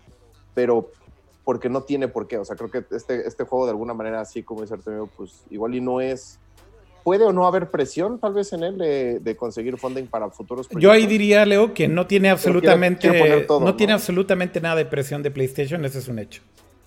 Y creo Pero entonces se está poniendo todas las cartas en la mesa, ¿no? Como decir, esto es lo que podemos hacer, ¿no? Y, eh, siento. Sí. Y que también por eso no es tan rebuscada la Tan profundo en muchas cosas, tan a lo mejor tan denso en algunas otras, eso es lo que estás como Exacto, y creo que está justo metiendo como el piecito como en varias cosas, ¿no? Este, evidentemente, pues digo, tiene, tiene Kojima all over the place, tampoco crean que no, no, es, absolutamente Kojima, pero, pero creo que ahí, ahí, ahí probablemente después haya, haya otra IP a la cual voltear. Yo creo que ahorita él tenía que salir con un título y tenía que ser un título que pudiera demostrar como sus capabilities en cuanto a... Como su estudio. Y su voz y su voz como creador. Sí, pues sí, y, obviamente también creo que ese mensaje está claro que, que, como artista está dando de qué hablar y, está dejando ahí, vaya, quieras o no, y independientemente del impacto del juego o no, su voz está ahí, ¿no, Dani? O sea, creo que eso está claro. El juego es Kojimisísima. Sí, sí, sí. O sea, es, tiene, su, tiene su sello hasta en, hasta en el color de la orina de, Sam Bridges, güey. O sea, los chistes, por el amor de Dios. A ver, todo, todo. Quiero regresar a ese punto. ¿Cómo es que está el sello de Kojima en la orina de Sam Bridges, Dani? Pues no, regrésate a, regrésate a Metal Gear Solid 2. Había chistes de, había chistes de meados, no, ya sé, ya sé, ya sé. Oye, ¿alguna vez has estado sin armas y has tenido que defenderte orinándolos? Y puedes hacerlo, de hecho, puedes orinarle a los a los sí sí lo tuve que hacer a uno de los grandotes. a, los pitis yo, traté, de, traté de orinar con una con, con, la, con una chica en la espalda y no, me dejaron. no, no te dejan yo también lo intenté Popoyima sí yo este. Eh, eh, aquí hay algo interesante con todo lo que dice Leo acerca de, este, de esta impresión y me gustaría meter aquí un pequeño paréntesis que tiene que ver con el tema de la expectativa, de lo que decía... Mm, ¿Quién fue el que estaba mencionando ahorita el tema de si el, impacto económico, tu Artemio, ¿no? Si era importante o no. Y bueno, Leo lo mencionó también un poco como el showcase del, del estudio. Creo que meter aquí un, un, paréntesis que tiene que ver con la discusión que tuve con Kenny Maizumi hace tal vez un año y medio, Artemio, creo que tuvimos esa plática, eh, que te decía que, y Kenny Maizumi es el productor ¿no? de, del juego y es creo que un nombre que de hecho me sorprendió que en la secuencia inicial de créditos ni siquiera sale su nombre. Eh, en esta secuencia, cuando recién empiezas el juego, entra la canción esta de los, este, ¿cómo se llama? Silent Poets y empieza a caminar y entra como este cinemático con los créditos de los de, quienes están haciendo el juego. No sale su nombre, lo cual me dejó un poco en shock. Eh, y Maizumi es... ¿Sí, sigue ahí? Sigue ahí. hasta donde se sigue ahí. Eh, o bueno, no. Te voy a decir por qué sigue ahí, según yo, Artemio. Es socio del estudio. De hecho, solamente hay tres socios del estudio. El que. Ah, Entonces, quizás solo va a salir en el final. Es posible. solamente hay tres socios del estudio. Es el que es como el CEO, que también es alguien medio anónimo, que es un suit es realmente una persona que viene más del lado del negocio eh, y que realmente es quien lleva como la parte más de negocios de Kojima Productions. Está Kenny Maizumi, que ha sido su productor durante ¿cuántos años, Artemio, en Kojima, en Konami? 20, 25 años, no sé. Este, prácticamente pues. todos los Metal Gear han sido producidos por él y Maizumi. Y Kojima, y de hecho son los únicos tres socios del estudio. Entonces, por esa razón creo que eh, él sigue ahí, pero esa plática, Artemio, ¿te acuerdas que te había contado que y Maizumi me mencionaba que él en algún momento como que razonaba toda la salida de, Konami y decía que no sabía si este juego, bueno, que la justificación de Kojima era que este juego nunca lo pudo haber hecho en Konami. Eh, que era un juego que nunca lo hubieran dejado hacer en Konami. Y que... O en ningún lado. O posiblemente en ningún lado. Eso tienes toda la razón, Dani, pero a mí en ese momento me lo decía como, el razonamiento de Hideo fue que nunca lo hubieran dejado hacer este juego en Konami y por esa razón nos fuimos. Y después de que empezamos a hacer el juego, y me decía que estaba conflictuado porque él quería que sí, que sí es un juego que se pudo haber hecho tal vez inclusive dentro de la sombrilla de Konami. Y después de jugarlo, em, yo creo que no. O sea, yo creo que es demasiado arriesgado y yo creo que justamente tiene demasiados conceptos muy distintos a lo que un usuario esperaría de, entrada de un juego de Kojima, pero además también yo creo que de un juego en general hoy en día. Y por eso toda esta controversia de, oigan, ¿y la mecánica del juego principal es llevar paquetes? ¿Qué dirían ustedes ahora después de todo esto? Y poniendo en contexto esta discusión, si creen que el juego fue demasiado arriesgado o es demasiado arriesgado para que hubieran dejado que lo hiciera ahí o no, Artemio. Y luego tú, Dani, luego Uro y... Yo creo que el juego sí es demasiado arriesgado. La mecánica principal es dual. Creo que es conexión con entrega de paquetes. ¿no? Y que, a final de cuentas termina siendo ayudar ya sea a los NPCs o otros jugadores. ¿No? A final de cuentas creo que ese es el, el, enfoque principal. Y sí, sin duda alguna va a ser algo alienante para, para, la mayoría de las personas, tanto por lo hostil del juego al principio, precisamente creo que intencionalmente para que conforme vayas creciendo la infraestructura sea más agradable, familiar. Pero creo que es un movimiento arriesgado, que es a lo que me refería hace rato. ¿Arriesgado en qué sentido para ti, Artemio? Pues no va a tener los números de venta, creo yo. Eh, que, podría. O sea, no creo que pierda. Yo tampoco creo que pierda. Pero no creo que gane así. Lo cual está bien por Sony. no estaba como número uno? ¿Mm? En Japón estaba como número uno, ¿no? De la semana. Sí, vendió bien. A ver, para hacer eh, semana uno vendió 200 mil copias más o menos en Japón, lo cual no está mal. Eh, y hay que ver más bien cómo se mantiene sobre el tiempo, ¿no? O sea, si semana 2, semana 3 se mantiene más o menos en 180, 170 y va bajando gradualmente, creo que puede llegar a ese break-even. Yo tengo mis dudas, de hecho, Artemio, de que recupere el dinero, sinceramente. Eh, eh, porque Si, estamos hablando de que el budget de este juego, yo, tú y yo discutíamos del budget y decíamos que aproximadamente eran 100 millones. Eh, de lo que, se, sabe. Y esto tú dirías que incluye el marketing, porque después de...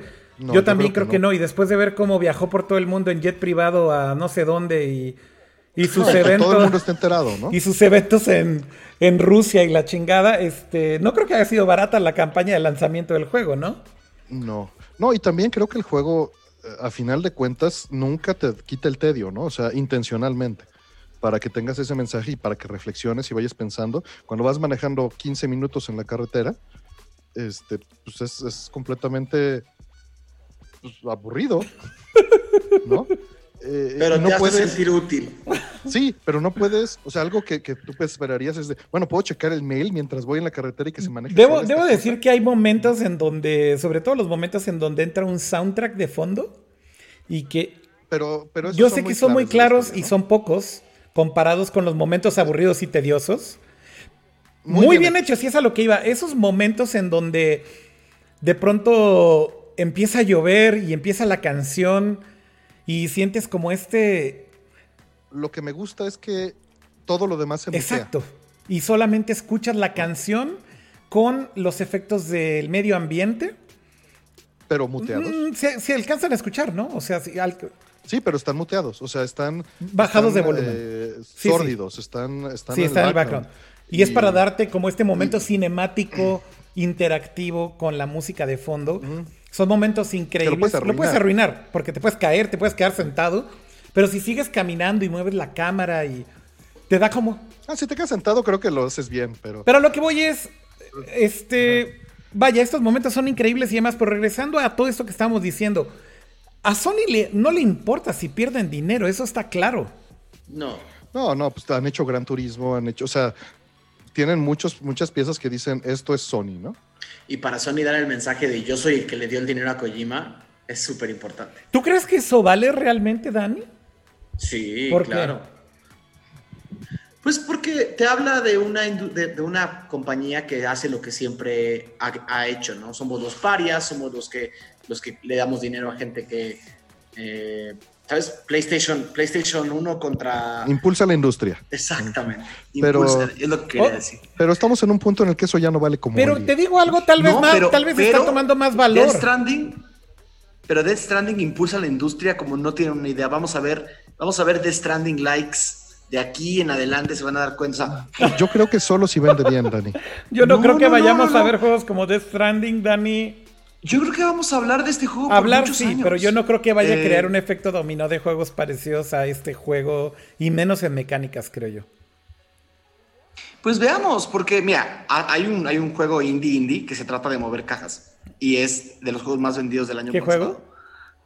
ah, se me olvida el nombre, se llama algo así como Someone's, es el nombre de alguien, Warehouse. Y solamente es acomodar cajas de un lado a otro. Y la gente lo compra como pan caliente. O sea, a la gente le gusta hacer, le gusta hacer cosas tediosas. Mira, la, que los hacen sentir La primera parte que decía sobre el tema de si a Sony es importante o no financiarlo, yo creo que sí es importante y creo que manda un mensaje claro. Creo que si hacemos una analogía con el cine, es como cuando tienes estos estudios o productoras tipo Anapurna, ¿no? Que financia un cierto tipo de películas que tal vez, híjole, no me gustaría utilizar la palabra como prohibida, güey, porque causa conmoción y controversia con Kojima, pero que producen tal vez películas más artísticas y que tal vez no esperan ser tan comerciales. Eh, ¿Ustedes creen que estamos entrando en esa fase con este tipo de fondeo para un juego como este. Leo eh, y Uro creo que sería bueno que aporten en esta historia o en esta parte. Yo creo que ya, yo creo que esa parte ya, ya hasta pasó, este, cuando fue como el boom de los indies y todos los, este, como que todas las grandes marcas ponían indies en su conferencia, ¿no? Y ahora los indies, ¿no? El, este rollo de Flower, todos los juegos de That Game Company, eh, eh, creo que Xbox hasta le puso nombre a este pedo indie, Nintendo también tenía sus indies, o sea, creo que eso es como hasta cierto punto eh, como una, como volver token, ¿no? Como tokenizar el rollo de, de, los juegos pueden ser artísticos, independientes, pueden ser... No importa cuánto generen de dinero, etcétera. Ah, no importa el dinero, lo que importa es la experiencia, bla, bla, bla, ¿no? En el caso de Kojima, no sé, yo lo veo como, como si fuera un anime de esos raros que muy de, muy de nicho, ¿no? Pero como es Kojima, todo el mundo habla de él, ¿no? Como estaba viendo el otro día un anime que era de, de zombies que tienen que hacer un grupo de, de, idols japoneses, una zombie lanzaga, una madre así que dices, ¿quién vería? ¿Por qué alguien vería esto, no? Y ahí estoy yo. Kojima es el Lars von Trier de la industria de los videojuegos. Pues, no sé si Lars von Trier porque no es tan oscuro. esta, esta, discusión va a acabar muy mal, güey. Y ahora ya estamos comparando a Kojima con Lars von Trier, güey. A la madre, güey pero, pero sí, lo, sí lo veo como. Pues es igual de, es igual de odiado y que. ¿Eh? Pero, pero lo que hizo con la música trató de hacer un Tarantino. ah, también es ¿Qué, ¿Qué es más, ¿qué es más Kojima, güey? ¿Más tarantinesco o más Lars von Triesco, güey? Es un brother, no, no inventes también. Güey, la, la, verdad es que su influencia, a ver, su influencia del cine claramente está en sus juegos. Pero sigue siendo un brother, es cierto lo que dices, Artem. O sea, no tiene ese toque fino, güey, como ciertos directores de cine. Es muy burdo. Totalmente. Pero cuando lo hace, voltea el personaje a la cámara y te da like. Sí. O sea, lo, arruina él solo. Pues es que creo que no es él, güey. O sea, ese es su estilo, más bien, es ser un brother. No, sí, o sea, me refiero, no se, no se quiere tomar en serio, pero sí. Leo, no, no sé, bueno, Turo, querías terminar a tu punto y después Leo también, para dejarlos hablar. No, sí, que igual, que igual eso que dice Artemio es como un mecanismo de, de seguridad, ¿no? Como, como dices algo súper profundo y luego, ah, se crean, ¿no? Como, este, si te pareció profundo, qué chido, y si no te pareció profundo, pues es una broma, o sea, tranquilo, brother, ¿no? Justamente creo que sí es como, pues es, es como, muy, como muy Kojima, ¿no? O sea, este rollo de que de los bebés, de que te saque, de que te haga así, no sé, o sea, es como, también es como muy humor Kojima, pero él mismo intenta no tomarse tan, no tomarse tan en serio, ¿no? Es, miren, hice algo muy padre, véanlo, jueguenlo, bla, bla, ¿no? No es un director, no es un, este, Lars von Trier haciendo una película hecha exclusivamente para molestar a los críticos y que se salgan todos de la sala en el festival. algo tenía de eso, ¿eh? Poquito, pero algo tenía. Un poquito, pero, pero, pero al final, no sé, no es, no es, no es, no, nunca va a ser, ¿cómo se llama? La casa de Jack, la casa que construyó Jack, ¿no? De Jack, House of Jack Build. Nunca va a ser algo así Kojima, ¿no? Ajá, nunca, no creo, siempre va a estar como en este territorio de, incluso en Metal Gear Solid, o sea, es capaz como de tirarlo todo inmediatamente, ¿no? Y eso es algo que a mí me parece, me, parece padre, ¿no? Es como, sí, es, es, un juego, ¿no? O sea, es una película, pero es un juego, pero no sé, o sea, es como muy meta, es muy meta el güey más bien. Yo Siempre le ha gustado ser meta y vamos, va el rango desde me gusta Transformers Italia hasta me late...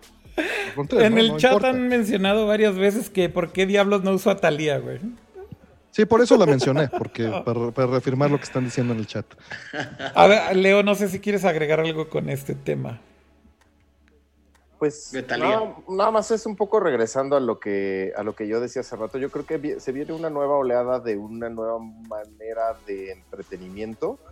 Todavía no sé cuál va a ser el frente que va a agarrar más tracción. Lo puedes llamar igual y por realidad virtual, puede ser un poco por estas novelas interactivas o muchas cosas. Eh, en ese sentido, yo creo que Kojima tiene tal vez la, la como los huevos y la experiencia y el drive de ser como de los principales exponentes en esta nueva tendencia o en este nuevo trend, que yo insisto, siento que no son juegos. Em, hay otros estudios que están empujando igual por ahí, pero, pero, pero creo que Kojima tiene como esos elementos que podrían de alguna manera definir lo que, lo que va a ser después, ¿no?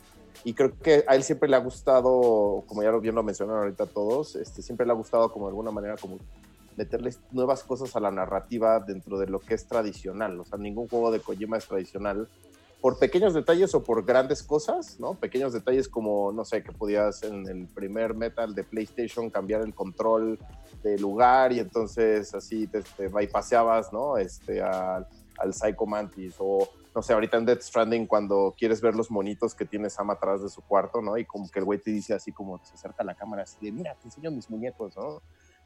siento que siempre brinca un poquito más allá de, de la, de, los elementos básicos de narrativa. pero en una forma muy, pero en una forma muy brother, como dice Artemia.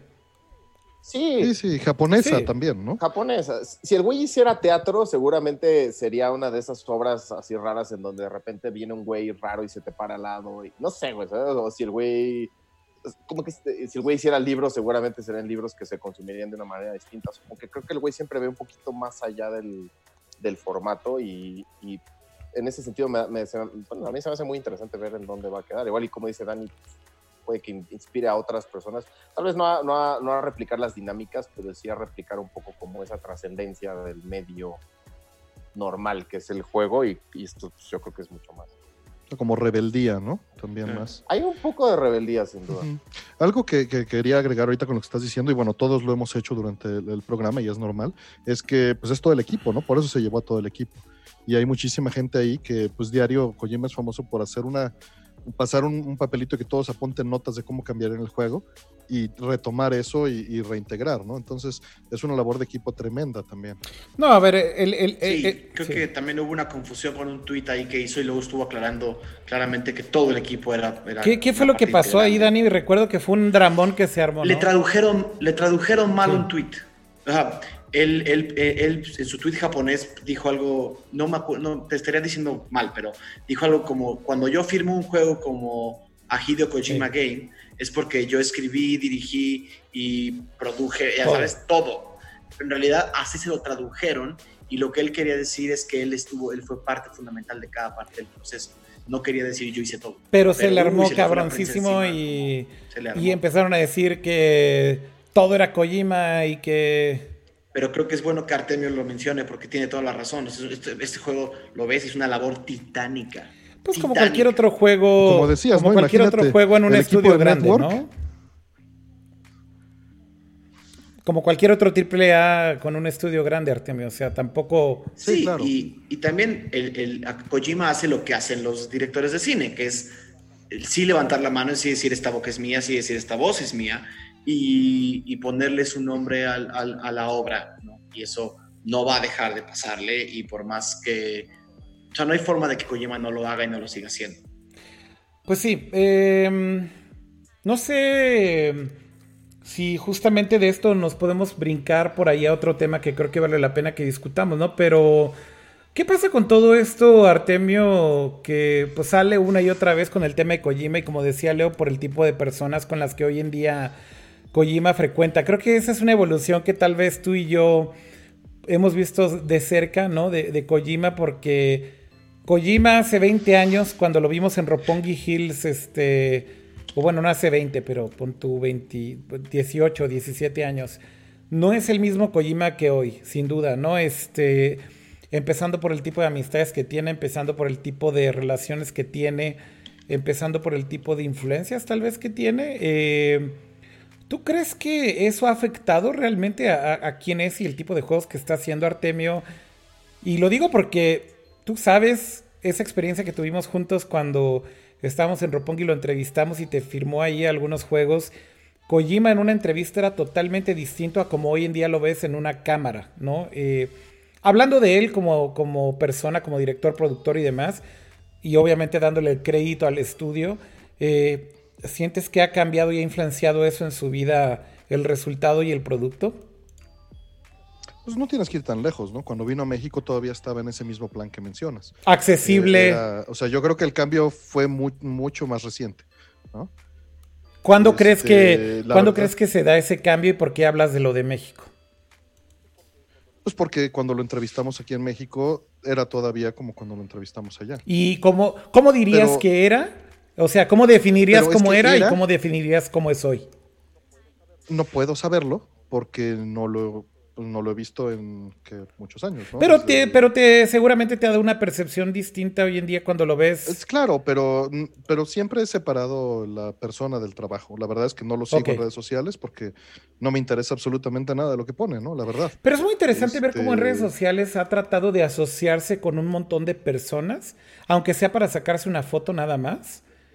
Tiene que vender también ese, lenguaje. Pero, pero a ver, Dani, aquí a lo que voy es eso realmente o sea, más allá de que, de que él pueda eh, ligarse con estas personas y que la gente lo ubique como cerca a estas personas, luego que siempre lo ha hecho, ¿no? Pero en Japón lo hacía con, con, este, con directores también, ¿no? Y con artistas y con... Sí, pero como que siento que era mucho más... Ya es, escala mundial, ¿no? Eh, sí es más escala mundial hoy en día, sin duda, pero también siento que era mucho más auténtico y, legítimo el tipo de personas con el que se relacionaba antes en Japón, Artemio, que lo que hoy en día está pasando. Y te voy a, te voy a poner un ejemplo muy concreto en el que creo que, por ejemplo... Mamoru No, no, no, no. Este, bueno, sí, Mamoru Oshii antes, ¿no?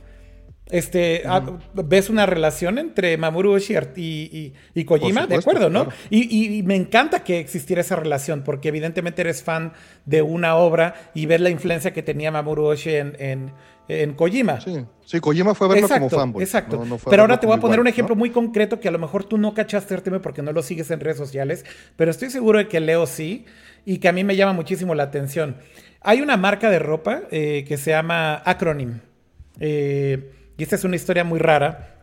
Eh, porque básicamente es de un diseñador que está en Berlín, que es canadiense, que creó esta marca hace muchos años, como, 15 años más o menos. Es una marca de esto que se le llama como, este, ¿cómo, ¿cuál es la clasificación de este tipo de ropa? ¿Es como actionwear o activewear? Eh,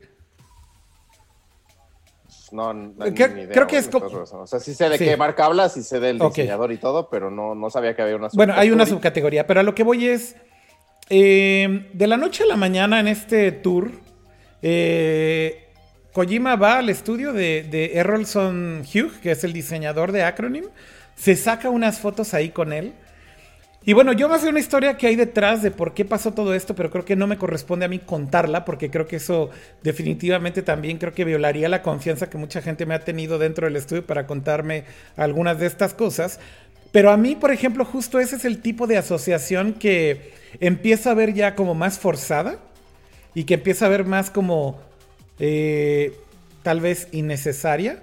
Más allá de que, pues, Rolson hace ropa que te digo, Activewear. Conexiones, brother. A ver, yo sé, Artemia, pero estás entendiendo el punto al que voy, güey. Me estoy burlando, me estoy burlando. Y mamonería, es importantísimo. Eh, eh, sobre todo cuando quieres sobre todo cuando quieres vender un juego que es que es un juego de nicho que sabes que es rarísimo necesitas tener arriba a Guillermo del Toro a Matt Mikkelsen a Norman Reedus que además por ejemplo lo que yo sí tengo entendido es que su juvenil con Guillermo del Toro es bastante real. porque los dos se Hay, relaciones que son reales y creo que no podemos decir que todos los famosos a los que Kojima conoce, vamos a poner también el ejemplo de Nicolas Winding Refn, que es el director de cine, que ahí hay una conexión muy especial entre Kojima y él y claramente se ve en cómo se han reunido y cómo han tratado de colaborar juntos en que lo invitó a que estuviera en su serie, el, juego y demás.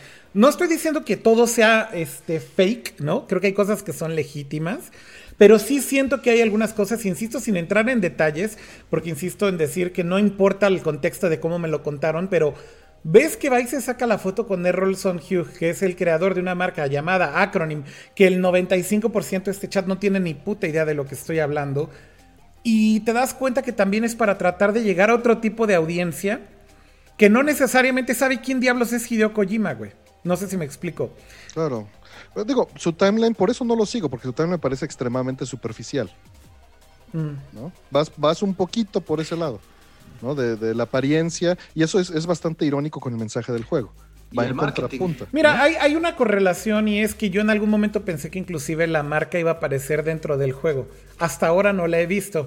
pero, pero hasta ahora no la he visto. Este, hasta ahora no he visto absolutamente nada de ropa. Igual y no, se, logró? no se logró. Igual y no lo hicieron a tiempo. No, sí hay, sí ¿Ah, sí? Yo, vi los skins. Sí, yo vi los skins. No, no los he visto en in-game, pero, pero he visto ah, cabrón. Los, skins. Hay, hay, unos skins para, para Sam. ¿De Acronym? Eh, diseñados por. Pero, pero sale la marca Acronym o son diseñados por Errolson, que creo que serían dos cosas distintas. o sea, están diseñados por Errolson, no sé si son marca Acronym. ¿Y eso está documentado, Leo, que son diseñados por Errolson? Bueno, pero ah, independientemente de eso, sí hay este, product placement cabrón. Lo hay, creo que eso es algo que siempre Kojima ha hecho también y que no es nada nuevo, ¿no? Sí, este, Está ahí. Pero está más in your face todavía. Pero fíjate, Leo, yo no sabía que justo sí el diseño de Errolson, entonces al final está. Y te voy a decir algo. La ropa, bueno, los trajes de, de Sam sí se ven muy como acronym. O sea, el, tipo de, gorro que tiene, el tipo de materiales que tiene que son resistentes al agua y demás. Eh, Errolson es un pionero en el uso de esta tela. Para que los que quieran investigar sobre Acronym y Errolson, es un pionero en el uso de esta tela llamada Gore-Tex, que es resistente al agua o impermeable casi 100%, y fue de los primeros diseñadores en utilizar Gore-Tex para ropa activa que no tuviera que ver, por ejemplo, con esquiar en la nieve, que fue para lo que originalmente se desarrolló y empezó a hacer este tipo de impermeables como justo más este de ciudad, por ponerle de alguna manera, ¿no? Este, vestirte como si fueras al fin del mundo, güey, y lo único de lo que te protege. Urbanos. Pero, pero, güey, es que cuando ves su ropa es como si literal fuera postapocalíptico y te estuvieras protegiendo para el fin del mundo y lo único que hace es que te protege la puta lluvia, güey. Pero, pero hay una influencia claramente, ¿no? En, el atuendo y en cómo es, ¿no? Leo si hay una similitud muy grande. No, totalmente. Y mira, ¿sabes? Yo, ¿saben qué creo? Más que mamonear o más que incluso eh, justo lo que dices de, de introducir a, la, a Kojima una, a otras audiencias, yo más bien lo que siento es que Kojima también ahorita está como en este punto de decir, güey, le chingué súper cabrón con mi juego. Esta es una visión muy personal, ¿eh? Le, le chingué súper cabrón con mi juego y hay como todas estas cosas que, que, que, rodean lo que es Kojima, ¿no? Entonces ahí tienes los lentes, que ya tiene una colaboración de Death Stranding con con JF Ray, o Jean-François Ray, que es una marca de lentes francesa, eh, y hay una colaboración diseñada por él, ¿no? Tienes eh, los calcetines que va a sacar con la, con la marca esta que se llama, no sé qué, esta es una japonesa, pero va a sacar unos pinches calcetines con una marca japonesa. Tiene la colaboración con Errolson Hugh, que sí llevan tiempo mamándose el uno al otro, o sea, como que sí se avientan sus hints de, güey, me, me mama tu pedo. Hijo, güey. También yo creo que son colaboraciones que han nacido de una manera un poco más orgánica, pero también es como si, pues no sé, güey, es como si yo a través de mi chamba tengo oportunidad de hacer algo con, con Kojima Production. y, no es nuevo, ¿no? No sé. O sea, los No, no es nuevo, no es nuevo. Las chamarras, ¿no? No es nuevo, pero, pero en el caso... Ahorita sacó el, el, los dijes estos que carga las, las, los, thumb, los thumb drives USB que traen colgados. Eh, pues ya sacó y lo puedes comprar. Bueno, también puedes comprar tu cinta amarilla, güey, de Void If Tempered. Viene en la edición especial, pero también la puedes comprar en todos los stands que ha puesto de, merchandising. Puedes comprar tus paquetes de cinta, güey, amarilla. Este. Cómprame uno, necesito. Te voy a comprar, güey, para, para tu próxima mudanza, güey. No, güey, no, la necesito para poner en la puerta de vidrio del arcade porque siempre nos partimos la madre. Pero ¿sabes qué me parece aparte su, su sello máximo de Evil Geniuses de este pedo de como de venderte un, un, una cosa que es Kojima?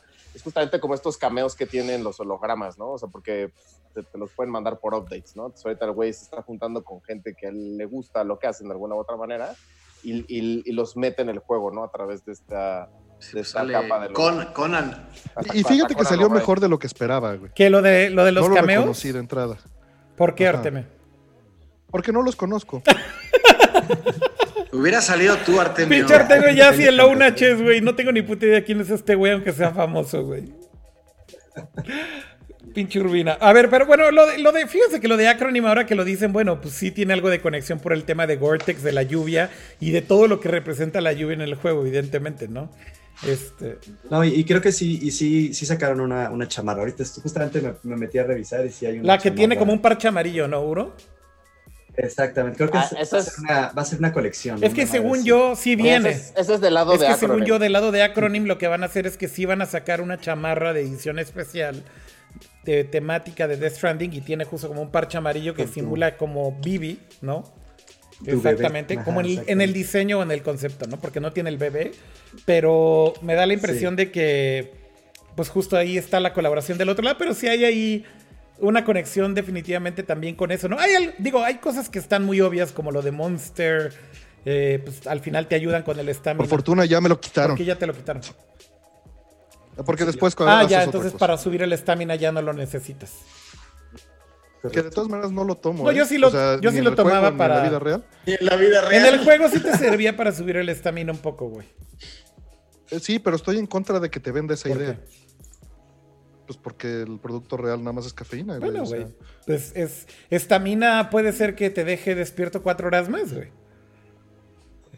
Ah, no pues, estoy de acuerdo. Pues eso es lo que hace un programador y se chinga tres Red Bulls en la noche. Pero tiene también taurina, ¿no? y otras cosas. No sé si sea mucha la diferencia, ¿no? Yo, yo creo que, retomando como el punto, creo que Kojima lo que tiene es que es muy fan, ¿no? O sea, es muy fan de las cosas, o sea, es tan fan que tuitea una foto de un disco de Thalía que le gustó, ¿no? O sea, es alguien que es muy fan. Y a medida que ha aumentado, que ha ido creciendo como su perfil, eh, y ya no es tanto un, desarrollador de videojuegos de nicho japonés ahí escondido, es, y, es más bien como una celebridad del mundo de los videojuegos, como que ese, el, el, faneo como que va subiendo de, no es que el faneo suba de nivel, sino como que su capacidad de conectarse con otras personas pues va aumentando, ¿no? A medida que va aumentando su fama. O sea, si va con Conan O'Brien a hablar de, no, que no sé si lo hizo, ¿no? Pero si va con Conan O'Brien a hablar de Death Stranding, y ahí mismo le dice, oye, ¿no quieres salir en el juego? Conan, Conan fue al estudio más bien, este, y entonces de ahí es que salió. Sí, es, exacto. Eh, me refiero a que ese tipo de situaciones se van dando y él, más bien lo que tiene es que la sabe aprovechar muy bien y al mismo tiempo es muy fan, entonces todo se crea de forma orgánica con un tweet. También creo que recibió el, premio Guinness del creador de videojuegos con más seguidores en Twitter y en Instagram. Una madre así, ¿no? Y, o sea, es un güey que sabe aprovechar muy bien justamente sus conexiones y, y, su, y como su, su, su, score social, ¿no? Que, que ha ido aumentando con, con, el paso de los años y lo, y lo sabe explotar así perfectamente. Creo que es más, más eso que que el güey se le suba a la cabeza, ¿no? Creo que es, es muy fan, ¿no? O sea, ve, ve Drive, le gusta un chingo, dice, me voy a comprar esa chamarra, me voy a tomar una foto con la chamarra y pues a lo mejor la gente se burla, a lo mejor la gente se le hace chistoso, pero al final de cuentas, pues el director de esa película acaba en su, en, en Death Stranding, ¿no? O sea, es, creo que es eso, o sea, es, es, es, muy fan y le gusta conectar con, con, las cosas que le gustan y sabe explotar muy bien. Sí, las toma de ahí al final del día, pues sí le sirven para hacer más grande lo que él está haciendo o explotarlo de alguna manera y hacerlo reventar más. Y que el juego se, se, adhiera a la realidad también, ¿no? Sí. De una pues forma. No, y que se vale, se vale ser mamón y ser socialité y todas las cosas que le gusta hacer, pero que entregues un producto de calidad y que se abone, que conecte con la gente. Y creo que lo hace. Creo que lo hace. Oigan, em, a mí me encantaría ahorita que entremos, eh, tal vez a hablar ya un poco más de su opinión personal acerca, acerca del juego, ¿no? Eh, ya hablamos ahorita mucho de todo lo que hay alrededor, pero bueno, em, en el caso de Artemio, eh, me llama la atención, Artemio, que tú con muchas de estas cosas justo te mantienes muy al margen, no ves los trailers, no ves el hype y simplemente te esperas hasta que sale el producto y así fue con Death Stranding. Me consta que no habías visto ninguno de los trailers más que el inicial del E3, ¿no? El, famoso ese de I'm Back. Eh, pero que realmente no revelaba absolutamente nada, ¿no? Pero me encantaría ir uno por uno. Eh, ¿Cómo fue su reacción del juego inicial? Y ahora que lo han estado jugando, ¿qué opinan del juego? ¿Qué opinión tienen del juego? Y, y tal vez de ahí podemos discutir un poco más. Artemio. Ok, este, bueno, te, voy a ser honesto. Hoy en día ya le tengo un cariño y también son, son subidas y bajadas. Creo que las entregas per se, antes de, entrar en mi opinión. Este, Cuando dices las entregas, estás hablando de eh, las mecánicas de Uber Eats. La mecánica de entrega funciona muy bien en el sentido de tienes un objetivo muy claro, tienes un ruta muy clara, puedes cambiar y trazar tu ruta como tú quieras, con esta cotidianidad de incluso trazar tu ruta en el GPS si quieres y este, vas, te enfrentas con todos los problemas que hay allí, con este, la posibilidad de que pierdas el cargamento o de que se dañe, y hay un estrés, hay un, este, unas ondas de adrenalina y, este, subidas y bajadas, muy similar a lo que hace un buen shoot 'em up. Y al final de cuentas hay un release muy claro, ¿no? En el momento en el que te califican y, es eh, el release completo de, de la atención, ¿no? De ya, entonces, cuando te vuelves a enfrentar a otra vez, voy a aceptar una misión, es una tonelada y es hasta allá, o es una pizza y no la tengo que voltear, tiene que ser en la mano. Si dices, me aviento ese compromiso ahorita, o sea, neto quiero aventarme ese problema en mi vida en este momento o lo pospongo. ¿No? Y, y, estas dos cosas son, creo que, importantes porque es, es un estira y afloje entre me divierte y me gusta y lo sufro. Ok. Y creo que ese sufrimiento y lograrlo, o sea, yo creo que justamente el problema es que la recompensa del juego está en lograrlo. Y sí, se trata acerca del trayecto, pero realmente el release está al final, no durante el trayecto. Sí, durante el trayecto, es muy frustrante, ¿no? Puede ser, después lo puedes hacer tan aburrido como quieras y sin eventos, ¿no? Si mm. quisieras. Eh, eso está en tus manos. Ahora bien, ya habiendo dicho esto, cuando acababa de empezar a jugar el juego, a las seis horas después de mi frustración por querer jugarlo de manera perfecta, y literalmente yo quería subir con la moto a través del monte y llevarla a la Wind Farm con el cargamento en perfecto estado. Te diste cuenta que no iba a ser tan fácil, güey. De hecho, no era viable, punto.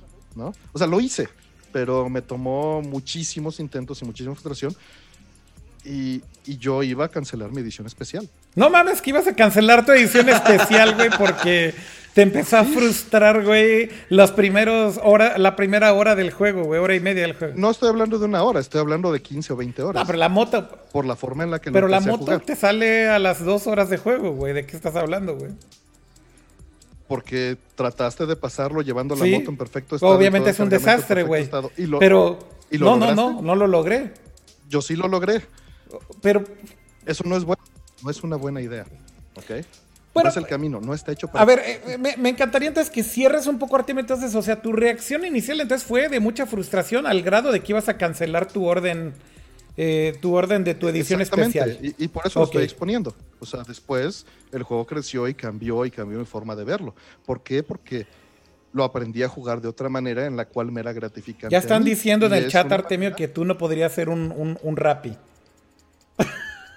No, sin duda no. La verdad es que también te enseña a valorar eso, ¿no? Digo, no, son, no son servicios que, utilice porque la verdad sí me siento, este, pues no, no, no, no, siento que es demasiado, no sé, o sea, puedo salir y comprar las cosas. No necesitas de esos este, servicios. Sí, o sea, no, no, me funciona en mi vida diaria pero lo admiro, o sea, y lo respeto mucho porque eh, la verdad es que es una friega. He leído esos artículos este, de cómo les va en, Argentina, por ejemplo, o aquí mismo, los blogs. Y, Ok. Bueno, Te estás cortando un poquito, Urbina, no sé qué le pasó a tu micro. ¿A micrófono? Hola, ahí ya estás, ahí ya escuchas? Ok. Este no es, no es que sea una metáfora del juego ni que así funcione, pero lo que quiero transmitir con esto es de, puede ser que se puedan frustrar mucho al principio. Ok. Y eso no es un indicativo de cómo es el juego. O sea... No, es más bien una lección de que después, con conexiones, ayudando a la gente y, con trabajo, se puede hacer más sencillo. Ok. Es una buena forma de interpretarlo y cómo evolucionó tu opinión del juego. Tú, Uro, ¿cómo fue tu reacción inicial del juego y, y cómo es tu reacción o bueno, tu opinión actual del juego hasta ahora? Pues yo soy muy cínico, entonces cuando lo empecé a jugar dije, pues vamos a ver qué tal está este pinche simulador de rap. Este, pues sí, o sea, veía los. Antes de jugarlo vi un montón de memes, como este rollo de, de, las reseñas, bla, bla, bla, ¿no? Y eh, ya que lo empecé a jugar entendí como el, el, el tema, lo, lo, que quería Kojima, ¿no? Como este juego se trata, o sea, sí es hacer repartir, repartir cosas, al final de cuentas, de todos los juegos de mundo abierto tratan de eso, pero este juego en lugar de intentar ocultarlo, tal cual... Te lo pone en la cara, ¿no? exacto, te lo pone en la cara en lugar de, de, simular que, que, vas a hacer algo mágico a algún lugar, es no, no, no, tienes que llevar este paquete de punto A a punto B, de eso se trata el juego.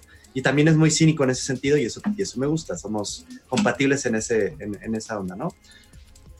Sí es como muy tedioso en un comienzo que no hay caminos, que tienes que explorar, que vas con tu carga y te agarran los pinches BTs, te tiran todo, eh, se pierden las cosas. Es, yo que soy súper obsesivo, compulsivo con ese tipo con, te causaba. que tú, sino que tú traigas, no todavía, que tú traigas cosas, o sea, que tú en un juego puedas traigas cosas en el inventario y las puedas perder porque te caíste o porque no viste una piedra, te tropezaste, se cayó y se te cayeron al río y se fueron todas. me llegó a pasar una vez, es como muy frustrante y genera mucha ansiedad. o sea, no es, un juego que te puede generar mucha ansiedad en ese sentido si te lo tomas como muy en serio de llevar. Porque llevas cosas valiosas en tu espalda, ¿no? Ajá, no, te, lo pegas al traje para que no se caiga cuando. llevas la medicina para salvar el lugar, ¿no? Exactamente, sí, sí, sí, exacto. O sea, es, puede, puede llegar a ser muy tenso, ¿no? Y luego que te agarren y todo eso, es, sí, sí es este eh, no, no, no, tanto como, no tanto como, como terror, pero sí es como... Te agrega presión y estrés y... Ajá, es un juego que genera estrés y ansiedad en ese sentido, ¿no? Eh, de, la historia y todo eso me parece interesante.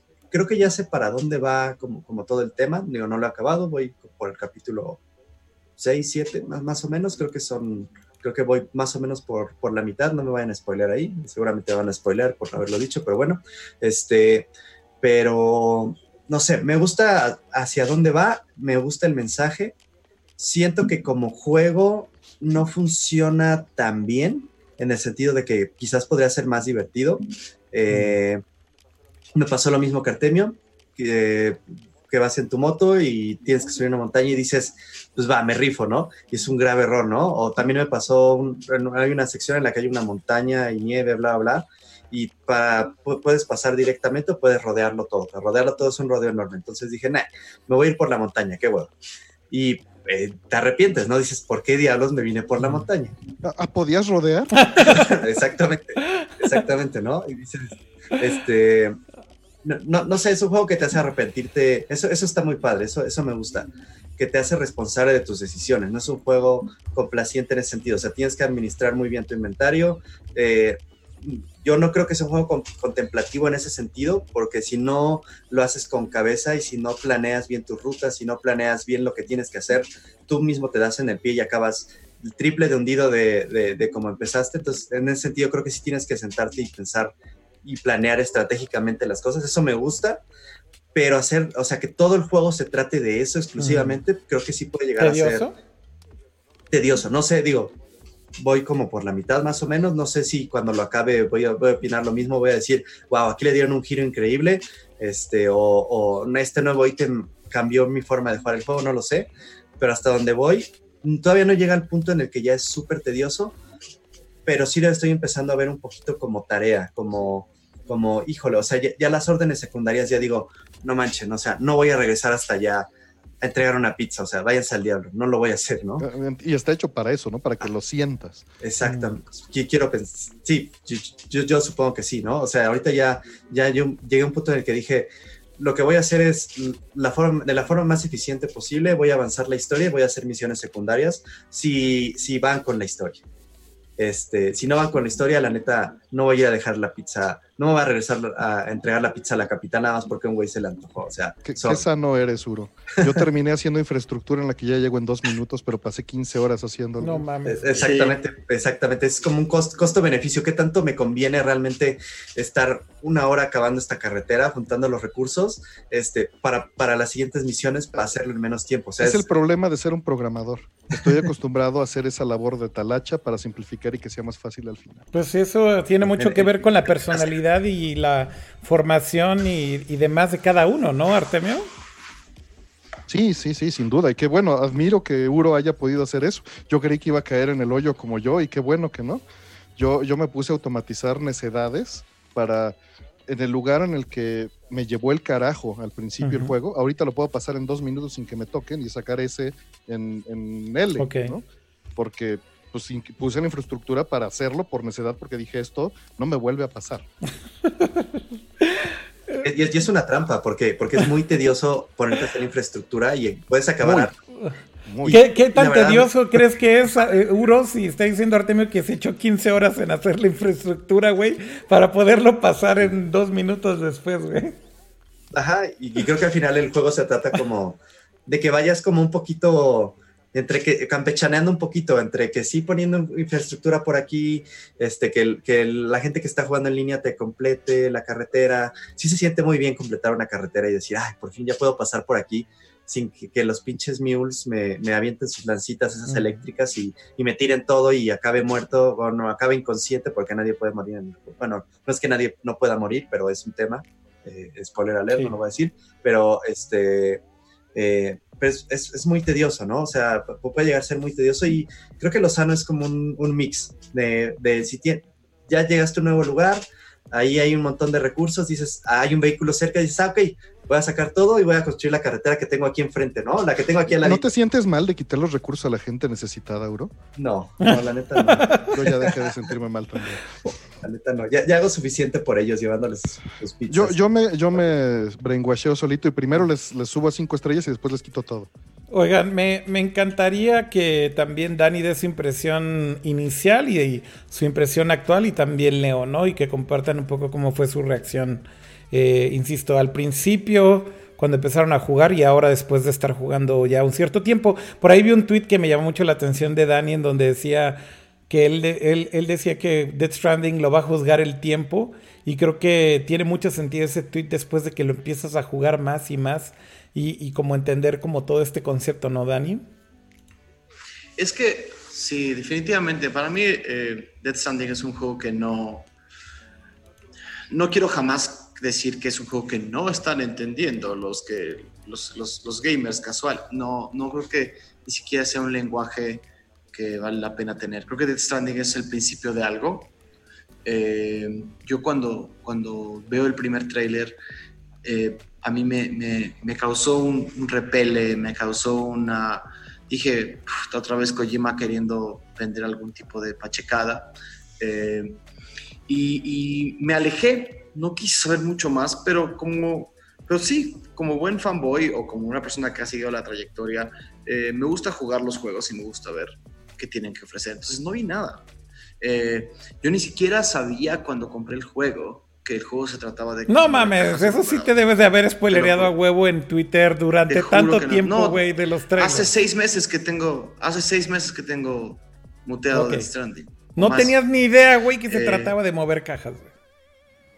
No tenía ni idea que se trataba de mover cajas. Eh, me fui enterando un poco a, las dos, tres horas cuando eh, pensé, bueno, voy a seguir haciendo esto. Ok.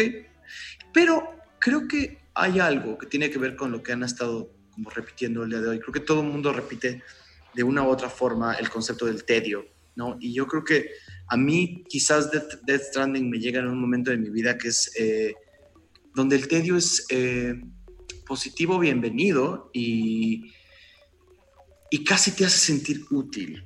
Eh, creo, que, creo que hay algo lindo en saber que el trabajo que haces conecta con otros, que lo que decía Artemio me parece que es, una, que es clave, eh, que es eh, solamente el trabajo duro y el aprendizaje del territorio, el aprendizaje del el sistema, el aprendizaje de los procesos, van a hacer que seas mejor jugando este juego. Entonces, para mí, eh, Death Stranding es un juego que me llega en un momento muy, muy, muy importante porque, porque necesitaba ese rigor, necesitaba recordarme que que hay que ser responsable de las cosas que te cargan, ¿no? Necesitaba ese juego en el que dijera, tal vez una tarea me puede llegar a tomar más de una hora y eso está bien. Eh, tal vez una tarea no va a ser recompensada eh, mientras la realizo o quizás ni siquiera cuando la terminé, pero voy a sentirme mejor por haberla terminado. Entonces creo que es un juego que te enseña, primero te enseña a jugarlo y luego tiene una serie de lecciones eh, un, poco, un poco de papá Kojima, ¿no? Queriendo ser como, como un poco moralista y aleccionador. Pero creo que son bienvenidas. Y como decía antes, es un juego que es muy de su momento. Me parece rarísimo que este juego exista. Me parece importantísimo que este juego exista. Más allá de si es aburrido, tedioso, creo que quitarle los adjetivos, no hay, no hay adjetivo que, que, que le pueda yo poner que coincida con el de otros o adjetivos que le escuche a otros que coincidan con los míos. Eh, entonces creo que quitándole los adjetivos al juego, es un juego que vive, que, que llega en un momento en el que es necesario. Ok. Eh, a eso creo que es lo que... Ahorita quiero regresar a algo de lo que dijiste ahí, Dani, eh, y platicarlo con Artemio, pero me encantaría que Leo también dé sus reacciones iniciales del juego y después cómo, cómo creció el juego en él o cuál es su opinión hasta ahora. Híjole, pues mis, reacciones son muy, muy iniciales. La verdad es que yo, tengo muy poquito tiempo jugando. De hecho, hasta me siento mal porque ya leí varios en el chat que, ya hasta lo acabaron. Em, pero mira, yo a diferencia de Dani, creo que entiendo muy bien lo que dice, ¿no? De que llega un momento importante de su vida en donde este, este trabajo te dice igual y a ciertas personas les da ese sentido de pertenencia, tal vez a otros les dé un sentido de estructura, ¿no? O de, o de tener como, como un, una... Sí, como, como una función, ¿no? De alguna manera, mentalmente, aunque sea. Eh, a, mí, a mí justamente me llega, creo que en un momento eh, a la inversa. yo me, cuesta trabajo ahorita jugar Death Stranding, sobre todo porque no tengo muchas horas seguidas para ponerle atención. Entonces me pasa que eh, empiezo a jugarlo y luego a la media hora lo tengo que dejar y realmente no logré nada, ¿sabes? No avancé nada en, ese tiempo en el que estoy jugando. Entonces, he estado costando trabajo llevarlo, pero creo que tiene que ver mucho más con mi momento de vida ahorita, eh, estoy como saliendo mucho, estoy yendo a festivales, hay cosas, muchas cosas pasando en la ciudad y demás. Yo creo que es algo que voy a poder retomar ya con más fuerza un poco más adelante, pero yo creo que mi recomendación para tal vez los que no lo han jugado es que si tienen ganas de vivir una experiencia que es totalmente distinta, eh, a, a, muchas otras cosas, ¿no? Y que de alguna manera quieren entender de dónde viene como todo el hype. También creo que, o sea, no es un precio como tan alto como por vivir una experiencia tan distinta y que pues, creo que creo que vale la pena. Probablemente mi experiencia de jugarlo va a ser más cercana a irme más pegadito a las misiones principales. Em, pero hay muy poquitos juegos, la verdad que en mi, así en mi vida personal me han eh, sacado este rollo de puta, quiero desbloquear todo, quiero explorar todo el mapa. O sea, creo que Breath of the Wild ha sido el único que lo ha logrado así a full, de que realmente tenga ganas de regresar a ese mapa y caminar libre por ahí. Eh, nunca he sido tanto de juegos abiertos. De hecho, en Metal Gear, el último, el, Phantom Pain, me lo aventé bastante textbook. O sea, no le, no le exploré tanto, ¿no? Eh, y de hecho, al revés, sí, sí, como dice Artemio, yo de repente me avento 15 horas este, trabajando en infraestructura yo sí, sí, sí le doy la vuelta a la montaña ya siento que perdí el tiempo. Entonces, pues, creo que tiene mucho que ver con, con, ese momento en el que estás y como con ese mood. Creo que, creo que es un juego de exploración, creo que es un juego también para estar solo un rato, ¿no? para caminar, para disfrutar. O sea, como que creo que eso del momento de vida me, me parece un, comentario atinado y pues creo que lo recomiendo para, para aquellos que están buscando como Strand, justamente, ¿no? O sea, como no sé cuál es la, cuál es la traducción, sería strand como pendejear. Vararse. ¿no? Vagar, vagar.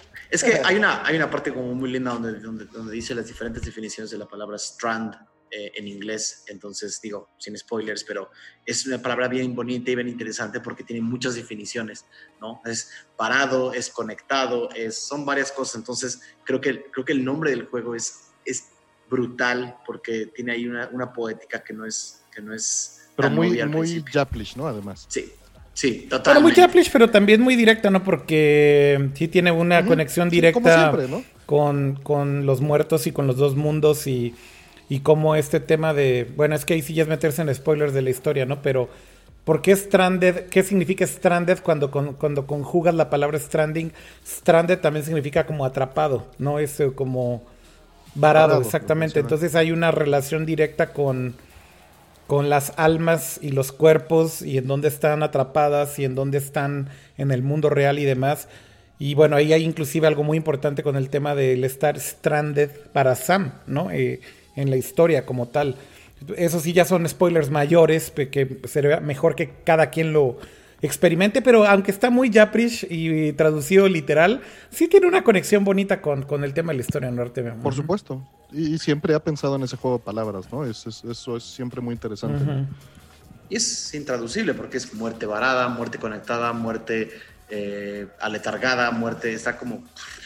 Pero todas tienen cierto sentido con, con con Sam y con el contexto. O sea, sí, aunque no importa cuál tomes, ¿no? Algo que quiero regresar que dijiste, Dani, y que creo que por ahí vi Artemio comentar acerca de esto.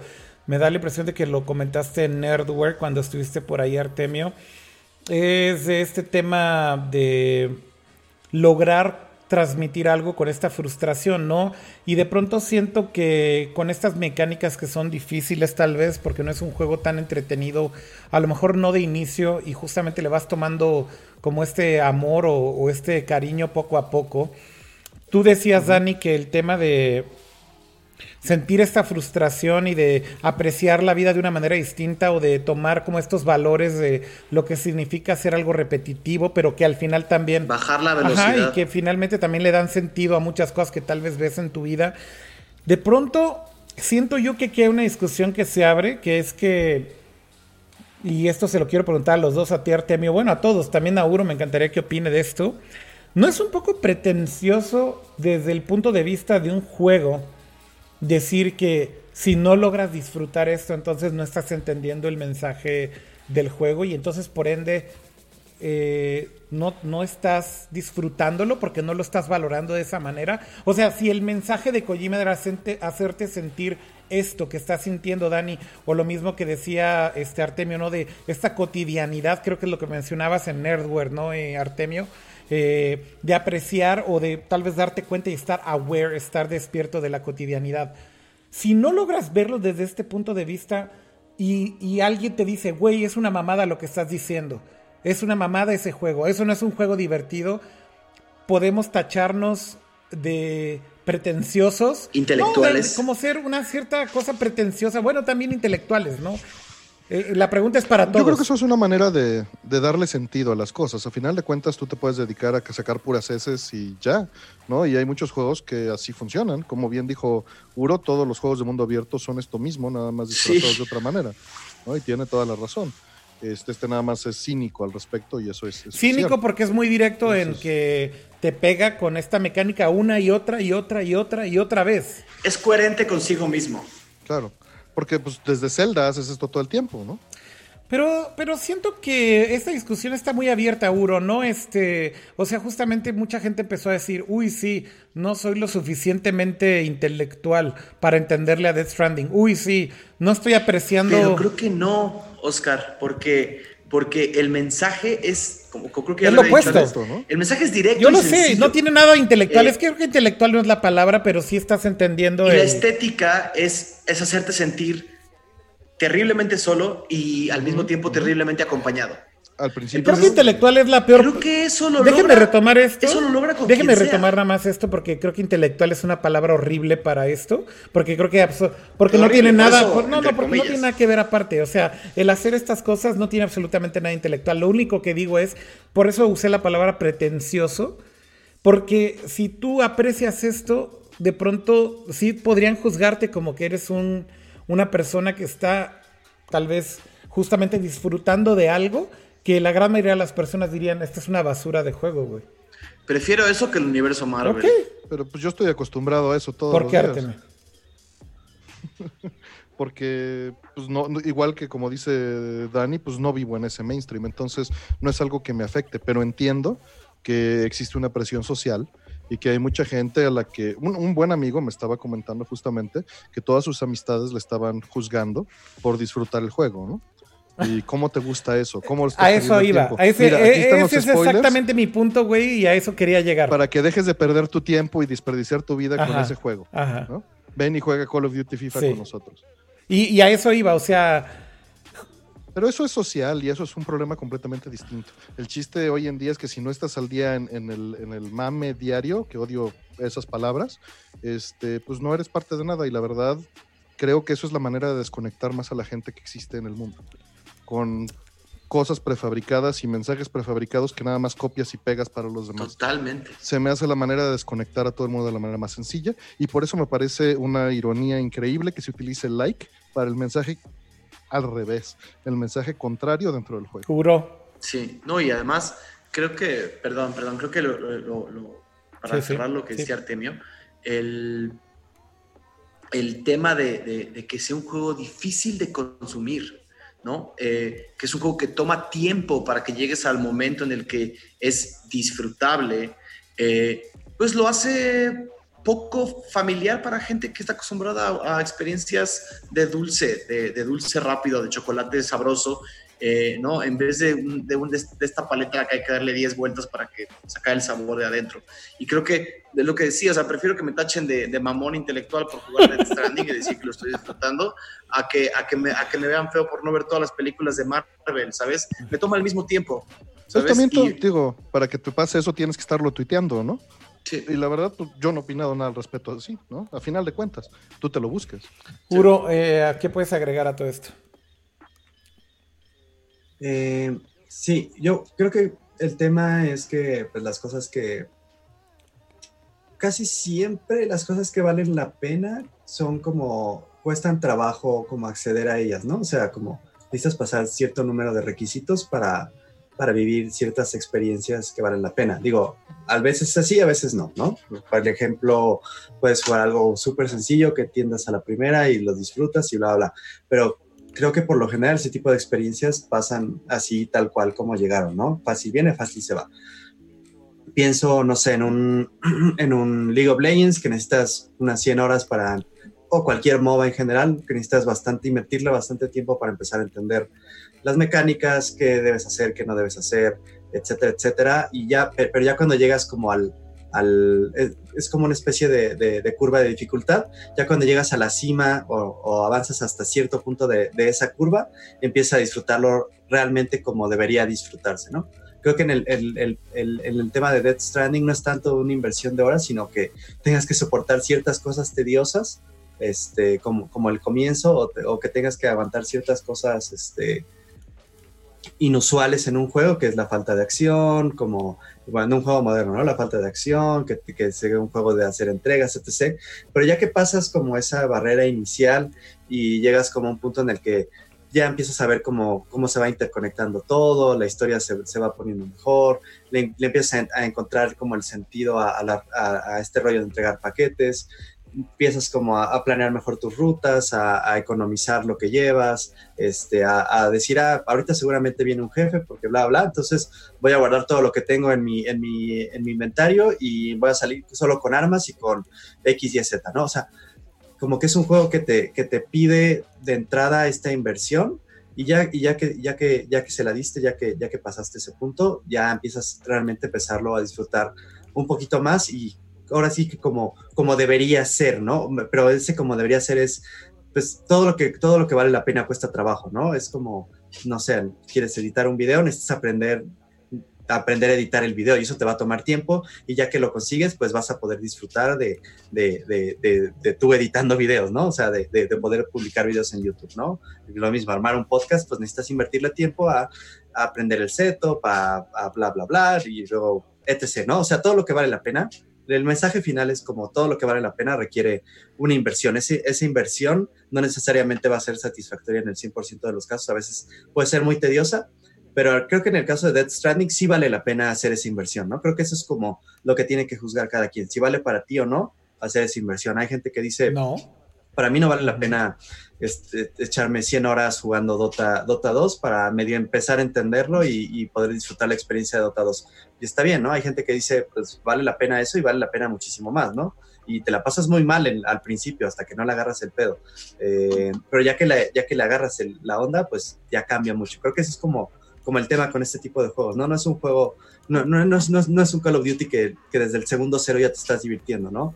Bueno, ahí, perdón que te interrumpa, pero para generalizar la idea que estás dando, que creo que tienes absolutamente toda la razón, ese es el proceso de aprendizaje. Y es, el proceso de aprendizaje es duro siempre, ¿no? Cuando vas a hacer una nueva habilidad, un nuevo lenguaje, lo que sea, tienes que meter este proceso de aprendizaje. Y ese proceso de aprendizaje lo pagó el jugador de Call of Duty hace años con sus primeros FPS. Wow, sí. Pero hoy en día ya no lo tiene que pagar porque está hablando el mismo lenguaje. Y aquí es un lenguaje nuevo, son mecánicas distintas, ¿no? Perdón. No, sí, sí, total, total, es eso. O sea, los, los, los, géneros más comodificados o los géneros más, más comunes son los que ya tienen como un montón de, de gente que ya, que, que, ya pagó ese, ese costo de entrada, ¿no? perdón, esa inversión para aprender a jugarlo. Lo mismo con FIFA, o sea, cuántos FIFAs van, ¿no? Sí, la curva, la curva ya no es desde cero y evidentemente eso hace que sea mucho más fácil de entrarle una y otra y otra vez, ¿no? Exacto. Y se siente como un juego nuevo. Pues es que cuántos juegos de, en, los que el reto sea llevar un paquete hay, ¿no? O sea, más bien todos los juegos se tratan de recorre, recorre este, este espacio lo más rápido que puedas, o X, Y, Z, no sé, un, gran tefauto es recorre este espacio y ya que llegues al punto ya empieza la misión, ¿no? Aquí es al revés, aquí es, la misión es llegar a ese, a, ese lugar. De acuerdo. Hay pocos juegos. Leo tus comentarios acerca de este punto, este, tú cómo lo, cómo lo ves, ¿no? O sea, con esta discusión de, la percepción, la presión social, el cómo es como en tu entorno y cómo has visto tú en redes sociales todo esto. Eh, por ahí leía un comentario en el chat, ¿no? Que decían, este es un juego de nicho. Eh, ese es uno de los comentarios que causó mucho ardor en las reseñas y que justamente causó mucha controversia y mucha pelea porque, porque otra vez esto vuelve a ser como snob o como ponerlo en un altar, ¿no? Y si tú no eres capaz de apreciarlo, entonces eres como, no sé, este, second class citizen, ¿no? Este, no creo que sea el caso, pero definitivamente es un juego distinto y hay una curva distinta, ¿no? Eh, ¿Cuál es tu opinión acerca de todo esto, Leo? Mm. Yo creo, que no, no, tengo mucho nuevo que aportar, más bien es, regresa al punto que decían al inicio, creo que Death Stranding al final ahorita es un poquito víctima de Kojima, ¿no? O sea, porque si no hubiera sido un juego de Kojima, hubiera sido de un estudio nuevo, de unos eh, directores eh, visionarios que, ¿no? Están haciendo un pedo totalmente distinto y que está súper interesante, no sé qué, tal vez hubiera visto un poquito más como desde otro, desde otro lente, ¿no? Y creo que, pues, de alguna manera pues, el nombre de Kojima pesa, las expectativas pesan y de alguna manera, pues, como si ahorita, no sé, güey, Pixar de repente dijera, digo, no, no porque Kojima sea Pixar, ¿no? Pero como si Pixar de repente dijera, ah, ahora vamos a hacer una pinche novela así, ¿no? Que ya no es para niños y es para adultos y es sobre el futuro. Y, o sea, como que hay ciertas expectativas que la gente tiene previamente del trabajo de las personas. Yo creo que Death Stranding se ve envuelto en eso y, y, yo creo que tanta discusión y todo es medio innecesaria. O sea, más bien yo creo que pues, es como que pues, te gustó la experiencia o no te gustó. Y lo que decíamos, no nada más lo vas a ver como un juego o lo vas a ver como una experiencia. ¿Y qué buscas? ¿Te buscas divertir o buscas vivir algo? ¿no? O sea, creo que son eh, cosas como, como diferentes en su, en su base. Nada Pero pues eso justo regresa un poco al punto de cómo terminan estas discusiones. O bueno, yo trataba de terminar muchas de estas discusiones en Twitter en las que sí me metí a decirle a la gente que no estás obligado a que te tiene que gustar y nadie te debe presionar socialmente para que te guste algo, sea lo que sea, sea un juego, sea una película, sea un libro. Sin duda, pero el, el tren diario yo, es que yo sé que el tren, yo sé que el tren es eso, Urbina, pero creo que lo mejor que podemos hacer es tratar de decirle a las personas que no lo ven de esa forma, como que no, ah, es algo forzado ni es algo a huevo, ¿no? Este, o sea, a mí y creo que y todo el mundo lo puede vivir diferente. ¿eh? también, también. Ah, eh, puede ser una experiencia muy distinta para unos que para otros. Y para, y para el fan de Kojima, creo que es bien importante que, que entiendan una cosa. Eh, yo estaba viendo una entrevista con Alan Moore hace una semana, que Alan Moore decía que a él, cuando, no le gustan los, los autores que se repiten unos a otros, autores que, que se dedican a vender novelas. A él le dice, para mí, cualquier autor que llega al punto cúspide de su carrera y no la, y no la pone en tela de juicio y la quiebra para ver en qué otra cosa se convierte, para crear algo nuevo, básicamente es un autor que a mí no me interesa. Eso dice Alan Moore. Y creo que resonó mucho conmigo cuando jugué eh, eh, Death Stranding, porque es un juego que se nota que es un juego de autor, que tiene todos los sellos del autor, pero se siente fundamentalmente un sacrificio a lo anterior, de entrada porque no puede usar nada, de lo anterior. Y segundo, porque tuvo que crear algo, tuvo que crear algo completamente nuevo para poderse reinventar. Y creo que para un también es súper familiar, o sea, tiene un, o sea, la Mother Base es básicamente lo que aplicó en este juego, pero expandido y mejor implementado. Pero yo, por ejemplo, eh, todo el concepto de Mother Base eh, lo veo muy, obviamente es muy, es muy primario en aquel, en aquel momento y acá casi está, casi está automatizado, no lo ves. Pero eh, técnicamente es casi idéntico, nada más es la manera de presentarlo. Pero yo, siento que la manera de presentarlo y la narrativa es totalmente nueva.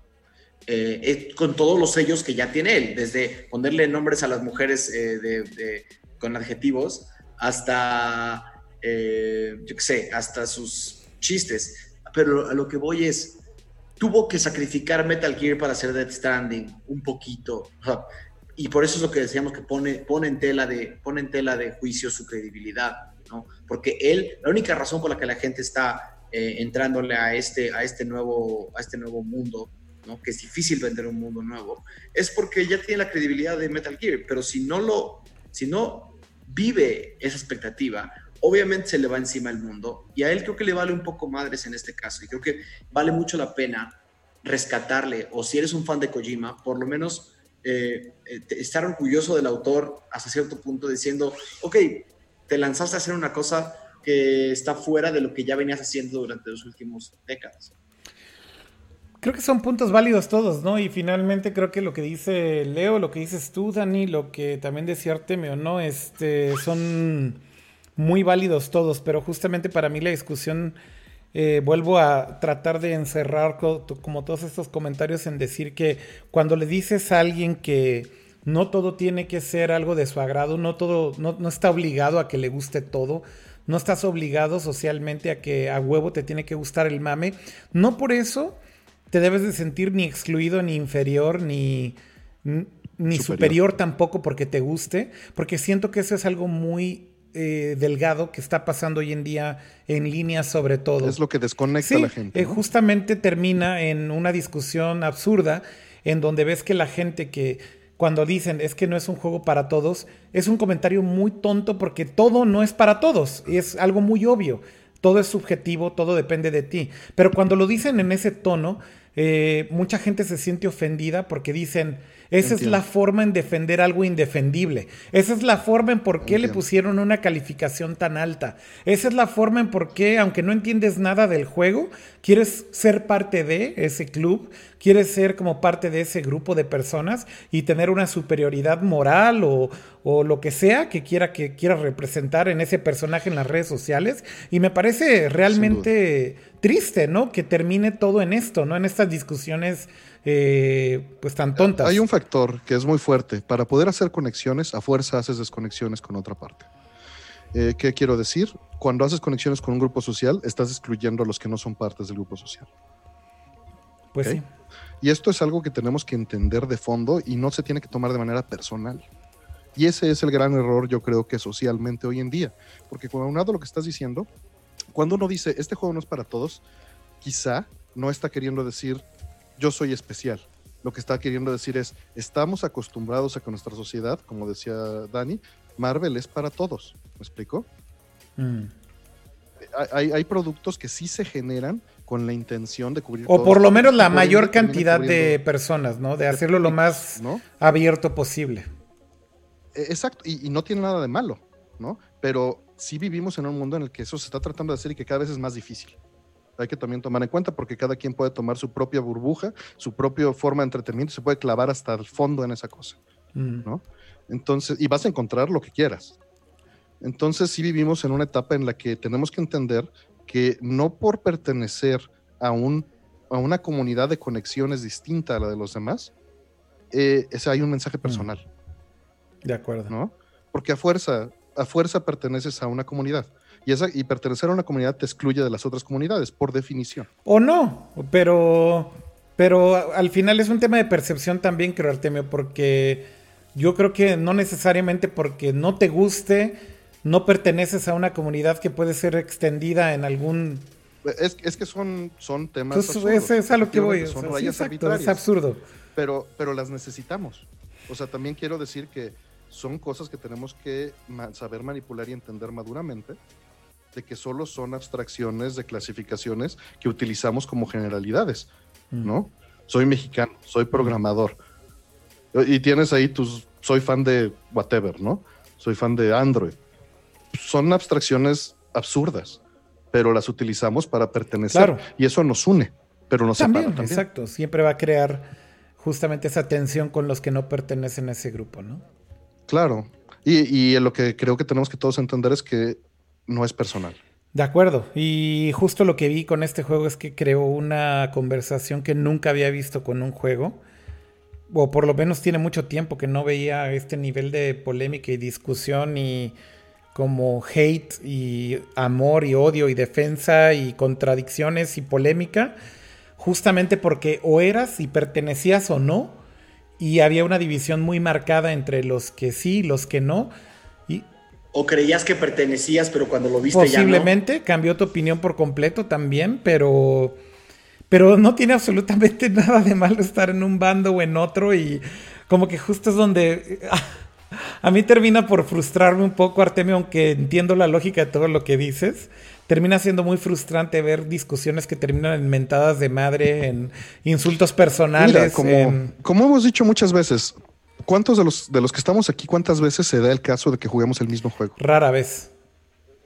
Es, casi imposible. ¿Y por qué? Porque el término gamer no sirve de absolutamente nada. Y lo hemos dicho muchas veces, Uro, Dani, Leo, todos. Este, e, es un, es un paraguas que no sirve de absolutamente nada. Sí, no te, no te engrupa realmente o no te incluye realmente hoy en día decir gamer, no encapsula realmente al todo. Solo si un grupo externo te ataca, ¿no? Ahí sí se unen todos los gamers, pero si no, no me juntes con los de iOS, no me juntes con los de Steam, no me juntes con los de LOL, no me juntes con los de Yo no soy Fortniteero. No me juntes con el de Switch. Yo no soy Fortniteero. Yo no juego Nintendo. ¿no? Y automáticamente ya entran esas este, separaciones. Sí, pero si atacan al segmento como diciendo los videojuegos generan violencia, entonces sí todos los gamers salen en defensa de los gamers a decir este y que bueno, eh, al final de cuentas, estaba leyendo un libro que se llama The Media Snatcher, que habla acerca de PC Engine. Y su enfoque es que el PC Engine fue una consola por tener CD-ROM que prometió mucho y cambiar al modo cinemático y que a final de cuentas fue como la película de The Body Snatchers con el juego Snatcher. Literalmente entró, le quitó el alma a los juegos de, de meter gameplay, les quitó todo el corazón y los escupió como unos cinemas. ¿no? A final de cuentas, eso también generó bueno, ¿son juegos o no son juegos las aventuras gráficas y las novelas visuales? Y, la verdad es que pues, son expresiones distintas y no por eso son inferiores o superiores a las otras, ¿no? Pero tú puedes buscar una cosa u otra. Y, el problema es que tú eres gamer, ah, pues juegas puros juegos de Tokimeki Memorial. No, pues espérate, no, yo juego FIFA. y en la oficina, mira, él también juega. Mm. Pues, ¿Tú qué, ¿Tú qué dirías, Uro?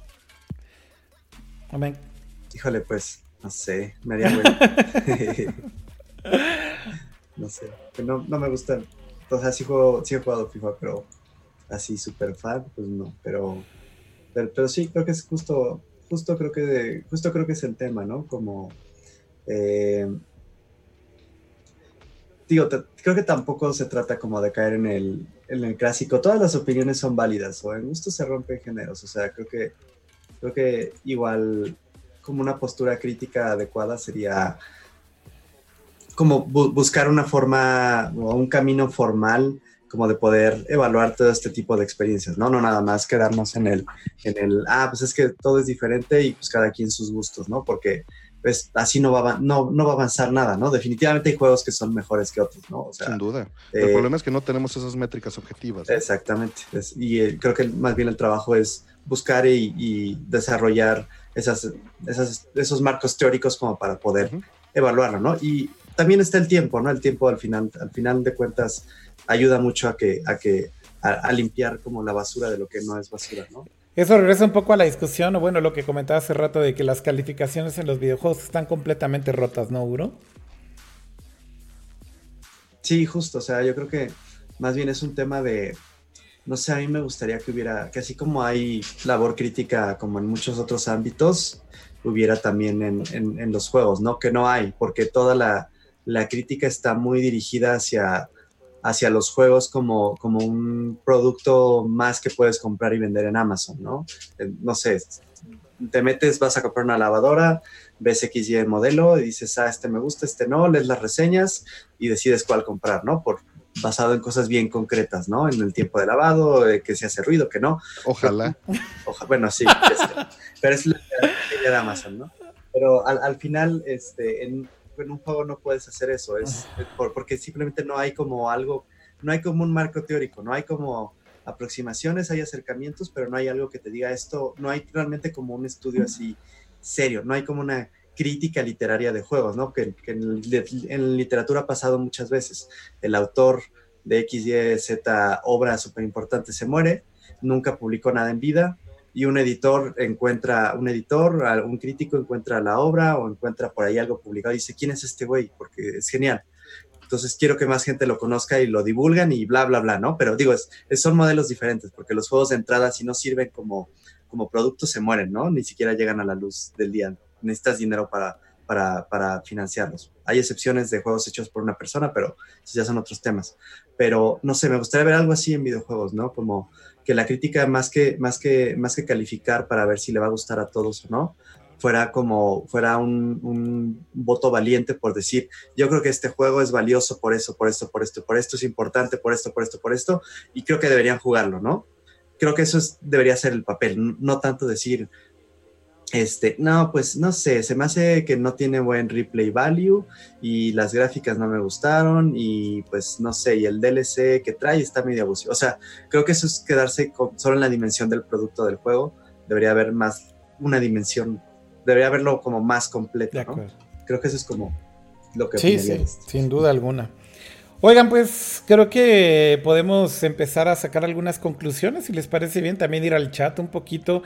Me encantaría ir al chat rápido porque no, no lo hemos leído tanto. Ahí estoy, de hecho, estoy viéndolo. Eh, si están por ahí escuchando o distraídos del chat, si quieren regresen al chat unos segundos y leemos con todo gusto algunos de sus comentarios o algunos de sus eh, preguntas o dudas o lo que quieran decir.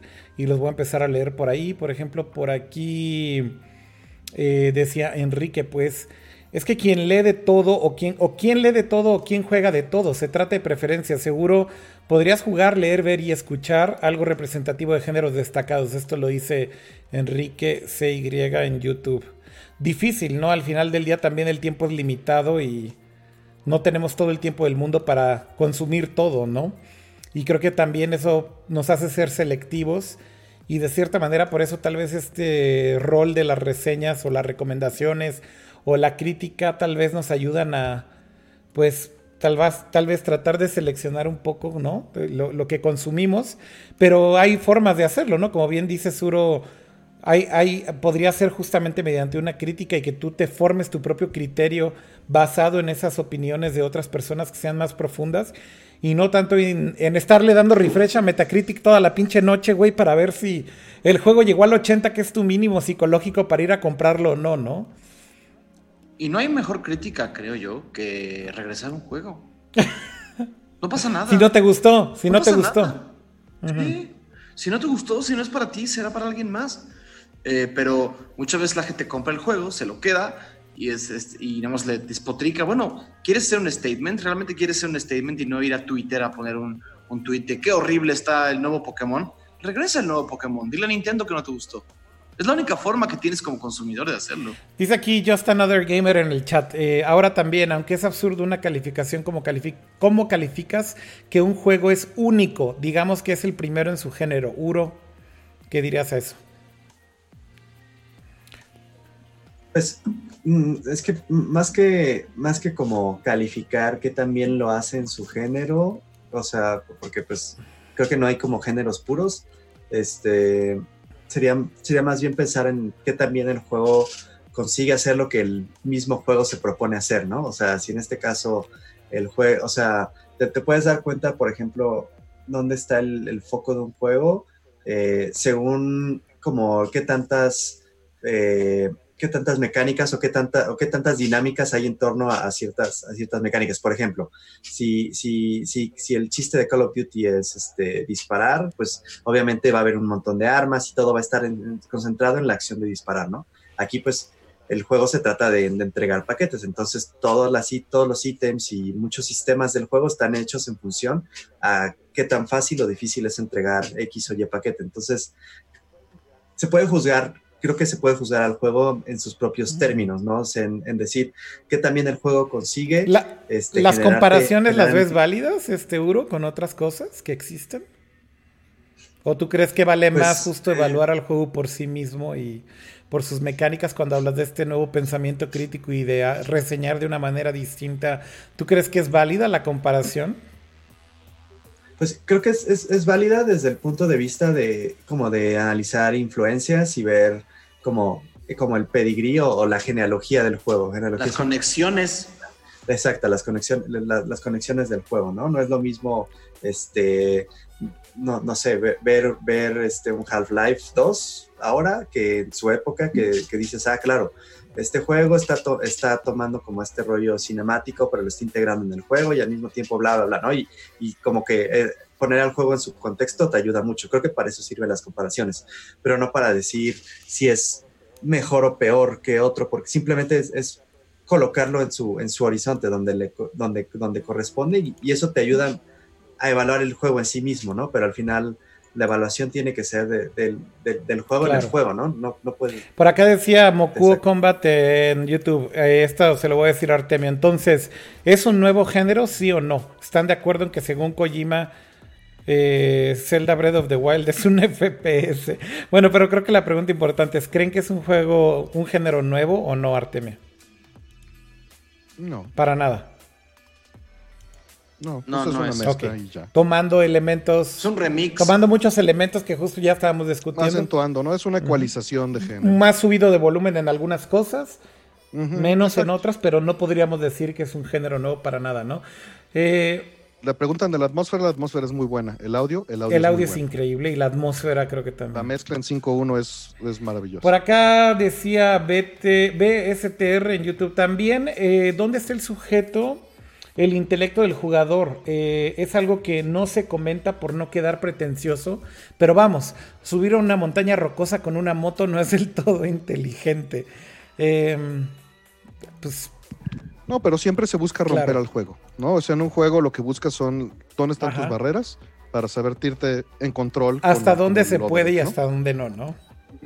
Es una, Ojo, porque con la, con la moto cargas más y con la moto tienes más, las cosas más seguras. O sea, en algún momento en tu cabeza hace más sentido proteger todo lo que tienes, incluida la moto. No, y, es una regla básica de diseño. Si, si en tu juego, o sea, los jugadores siempre van a probar lo que es, hasta dónde es posible hacer ciertas cosas con tal de hacer, con, con tal de hacerlo más eficiente, ¿no? O sea, atajos, warps, este, eh, bugs, exploits, o sea, los jugadores siempre van a buscar la forma de hacer la labor del juego de la forma más eficiente posible. Este, a, lo mejor no tú personalmente, pero el, general de la gente lo va a hacer, ¿no? O sea, yo, yo lo hago, yo lo hacía mucho cuando reseñaba, es cómo rompo este juego, porque si lo quiero, si lo puedo romper, quiere decir que no está tan bien diseñado, ¿no? Me lleva a pasar con un juego que lo podías pasar completito, incluido el jefe final, presionando ataque y defensa al mismo tiempo, ¿no? Por, y parry, perdón, porque hacías parry automático de todos los ataques y regresabas el golpe inmediatamente. Entonces, es como, no sé, o, sea, siempre va a haber, siempre, creo que es un signo de inteligencia más bien, como en general, no nada más de, mí o de quien sea, ¿no? Sino en general de la humanidad, como buscar la forma de romper las cosas, de, de ganarle al sistema. Creo que eso es como como muy básico en cualquier Por acá dice Jesús Tostado en YouTube, lo ponía arriba. ¿Qué creen que siga para Kojima Productions después de Death Stranding? Dependerá de las ventas mucho. ¿Seguirán con una nueva IP, secuela o ya hacer cine? ¿Qué crees, Artemio? Pues no, yo no creo que una secuela sea una buena idea. Digo, no lo he terminado, estoy en el capítulo 8, entonces todavía este, no lo sé. Pero, pero ves difícil pues, una secuela, ¿no? Sí, bueno, yo creo que no sería lo, lo ideal. Yo creo que arrancando un estudio así, lo que más le conviene es generar todas las IPs que pueda, ¿no? Yo también creo que. Mm, creo que también el, término en el cual hizo el deal con Sony y justamente que le están dando esta libertad de eventualmente publicarlo en PC con una exclusividad temporal en PlayStation, ¿no? Yo creo que le va a ayudar también a tanto a PlayStation como a Kojima Productions recuperar parte de la inversión. Y yo creo que eso por lo menos sí será importante para para dar el siguiente paso. Yo, a mí, bueno, he escuchado, ¿no? Por ahí hay algunas entrevistas que dio Kojima en donde decía que, que lo que quiere hacer después es algo más chico, cualquiera que eso, no sé cómo se interprete, ¿verdad? Pero... Eh, no sé si es eso en escala, no sé si eso es en tamaño, no sé si es un ciclo de desarrollo más pequeño, a lo mejor es un juego más corto, no lo sé, pero es interesante como tomarlo como un mensaje ahí aislado entre todo el ruido de la conversación y pues ustedes lo pueden interpretar tan, tan, tanto como yo, ¿no? Este, a, mí me da la impresión de que quiere hacer algo con un ciclo de desarrollo más rápido y no tan largo en su siguiente proyecto. Dudo yo que haga cine. Creo que está, es algo que he discutido mucho con Del Toro, ¿no? Y que creo que en algún momento Del Toro terminó diciéndole que no, güey, que lo que él tiene que hacer son juegos y, y de cierta manera creo que eso Kojima lo sabe, ¿no? Este, por más que le guste el cine, pues no es lo suyo, ¿no? Este, y creo que también lo ha dicho en entrevistas, ¿no, Artemio? Sí, también lo ha dicho en entrevistas. ¿Creen que... Mm, Yo estoy en contra, yo estoy en contra de eso. yo, creo que cualquier, cualquier persona que se quiera lanzar a hacer un proyecto nuevo, en una industria nueva, en un eh, eh, con una, ¿por qué no? ¿Sabes? Si tienes la oportunidad, tienes los recursos, tienes las conexiones, quieres hacer una película buenísima o malísima, por favor, me encantaría ver una película de Kojima. ¿Por qué? Porque pues sí, porque es un autor más. Porque es, y si, si, el tipo quiere hacer ¿Por qué no? Dios mío, que lo haga. O sea, creo que no está limitado a que no lo hagan, ¿no? Este, y sería interesante verlo definitivamente. Por aquí dicen que si creen que vaya a rescatar algo similar a lo que pues, estaban tratando de hacer con Silent Hills y hacer un juego de terror, a lo mejor ya finalmente trabajar con Del Toro. ¿Ustedes qué creen, Artemio, Uro? Bueno, pues yo siento que los elementos de, digamos, thriller están aquí, ¿no? Pero no es un juego de. Pero no es un juego de terror como tal, como un Silent Hill, ¿no? No, bueno, es que yo no considero Silent Hill un juego de terror, lo considero de suspenso. lo separo igual y erróneamente al terror como el susto muerte en tu cara, ¿no? Y Silent Hill no es eso. Es más la tensión que genera. E, exactamente, ¿no? Este, y siento que aquí eso está en las partes en las que vas navegando en las áreas llenas de BTs, ¿no? cuando estás en un mall haciendo eso, pues sí lo sientes. Ok.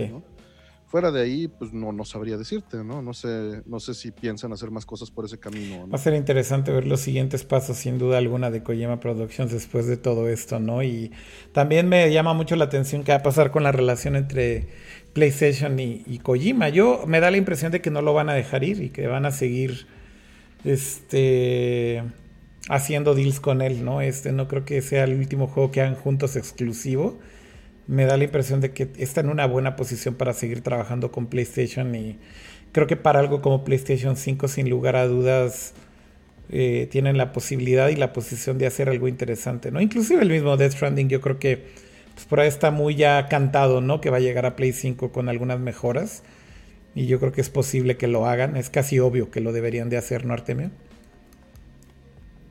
Sí, yo creo que eso, pues digo, son PCs, entonces... Eh como una Ultimate version en, en, Play 5. Eh, claro, claro, no veo por qué no. No, además, pues es este, y es algo que vamos a ver de todas maneras con muchos juegos. No creo que solo con. Y lo normal. ¿no? Así como estamos lo viendo. Lo normal que ha pasado también entre cambio de generaciones, ¿no? Con todas las consolas, ¿no? Que salen en pues ahora que, está. Que la arquitectura es pues, así. Es bastante normal, exacto. Te lo permite, ¿no? Es más fácil, ¿no? No, digo, no es trivial. Pero sí lo vimos en, en, Play 4, ¿no? Por ejemplo, inclusive con la arquitectura distinta del Play 3 y el Play 4. De cualquier manera, sí vimos ahí una transición de juegos que salieron en las dos, ¿no? Eh, y bueno. no, pues jugar Metal Gear Solid 5, no sé si lo pusiste en Play 3. Es impresionante. No, nunca lo puse en Play 3 y, y justamente es un muy buen ejemplo, ¿no? Es del mismo director y y ahí fue al revés, ¿no? Exacto. Este, más bien, la, presión llegó para que llegara Play 4 ya muy tarde, ¿no? O sea, muy rochado, pues, en Play 4, justo comparado con el trabajo que llevaban del Play 3. Sí, sí. Eh, pero bueno, pues creo que en general ahí hay por ahí algunas otras preguntas muy generales, pero pues yo creo que con eso podemos ya concluir un poco, ¿no? Este, no sé si quieren agregar algo más. Llevamos ya dos horas 50 de stream, así que creo que es buena duración y más bien agradecerle primero que nada a toda la gente que estuvo conectada durante todo este tiempo. Eh, eh, muchísimas gracias a los que nos acompañaron en los chats de todas las plataformas, tanto en YouTube, Twitch, eh, Periscope y Facebook. muchas gracias a todos por estar ahí. Y bueno, pues empezar a agradecerles uno por uno a todos los invitados que hicieron este Nerdcore. Sin lugar a dudas, un episodio especial que espero que después de algunos meses o algunas semanas, meses e inclusive algunos años sea recordado como ese especial que alguna vez hicimos de Metal Gear Artemio y que mucha gente sigue comentando hoy en día. Eh, y yo creo que sí, con Death Stranding el tiempo le va a ayudar a que... Mi, impresión personal es que creo que a Death Stranding el tiempo le va a beneficiar, eh, más, que, más que afectar. Eh, no sé, Dani, y ustedes qué opinen, pero bueno, conclusiones de todos. Dani, lo último que quieras decir. También aprovechemos para que hagan sus blogs de cosas que estén trabajando. Eh, sé que todos tienen proyectos personales y cosas en las que están haciendo cosas. Eh, por favor, adelante, ¿no? No, pues de, mi parte nada más agradecer mucho la invitación. La verdad es que este es un espacio que siempre he querido mucho y me da mucho, mucho gusto verlos a todos.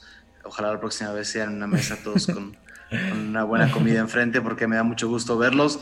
Eh, por ahí tengo un proyecto que todavía no puedo decir al 100% qué es, mucha gente ya medio se lo imagina. Eh, va a estar muy divertido, muy emocionante. Empezamos a la mitad de enero o posiblemente a principios de febrero.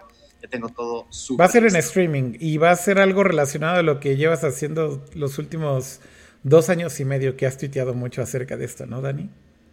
Sí, sí, sí, sí. Ya tengo, ya tengo muchas cosas. Le estoy metiendo. No tiene nombre ni nada todavía, ¿verdad, Dani? O sea. Nombre ya tiene, pero no lo puedo decir. ¿Pero y cuándo lo vas a anunciar o qué? ya en menos de un mes ya, ya empiezo a tisear. Buenísimo. Entonces que te sigan en arroba DMTTA en Twitter. D de dedo, M de mamá, T de Tomás, T de Tomás, A de Antonio. Síganlo ahí al buen Dani Mastreta. Gracias por estar acá, Dani. No, qué placer, de verdad. Vamos con Uro. Eh, muchísimo gusto verte de nuevo, Uro. Igual, muchas gracias por la invitación. Siempre, siempre me digo, creo que este es mi segundo Nerdcore. Siempre, entonces puedo decir que siempre me pasó chido. Aunque solo van dos, pero.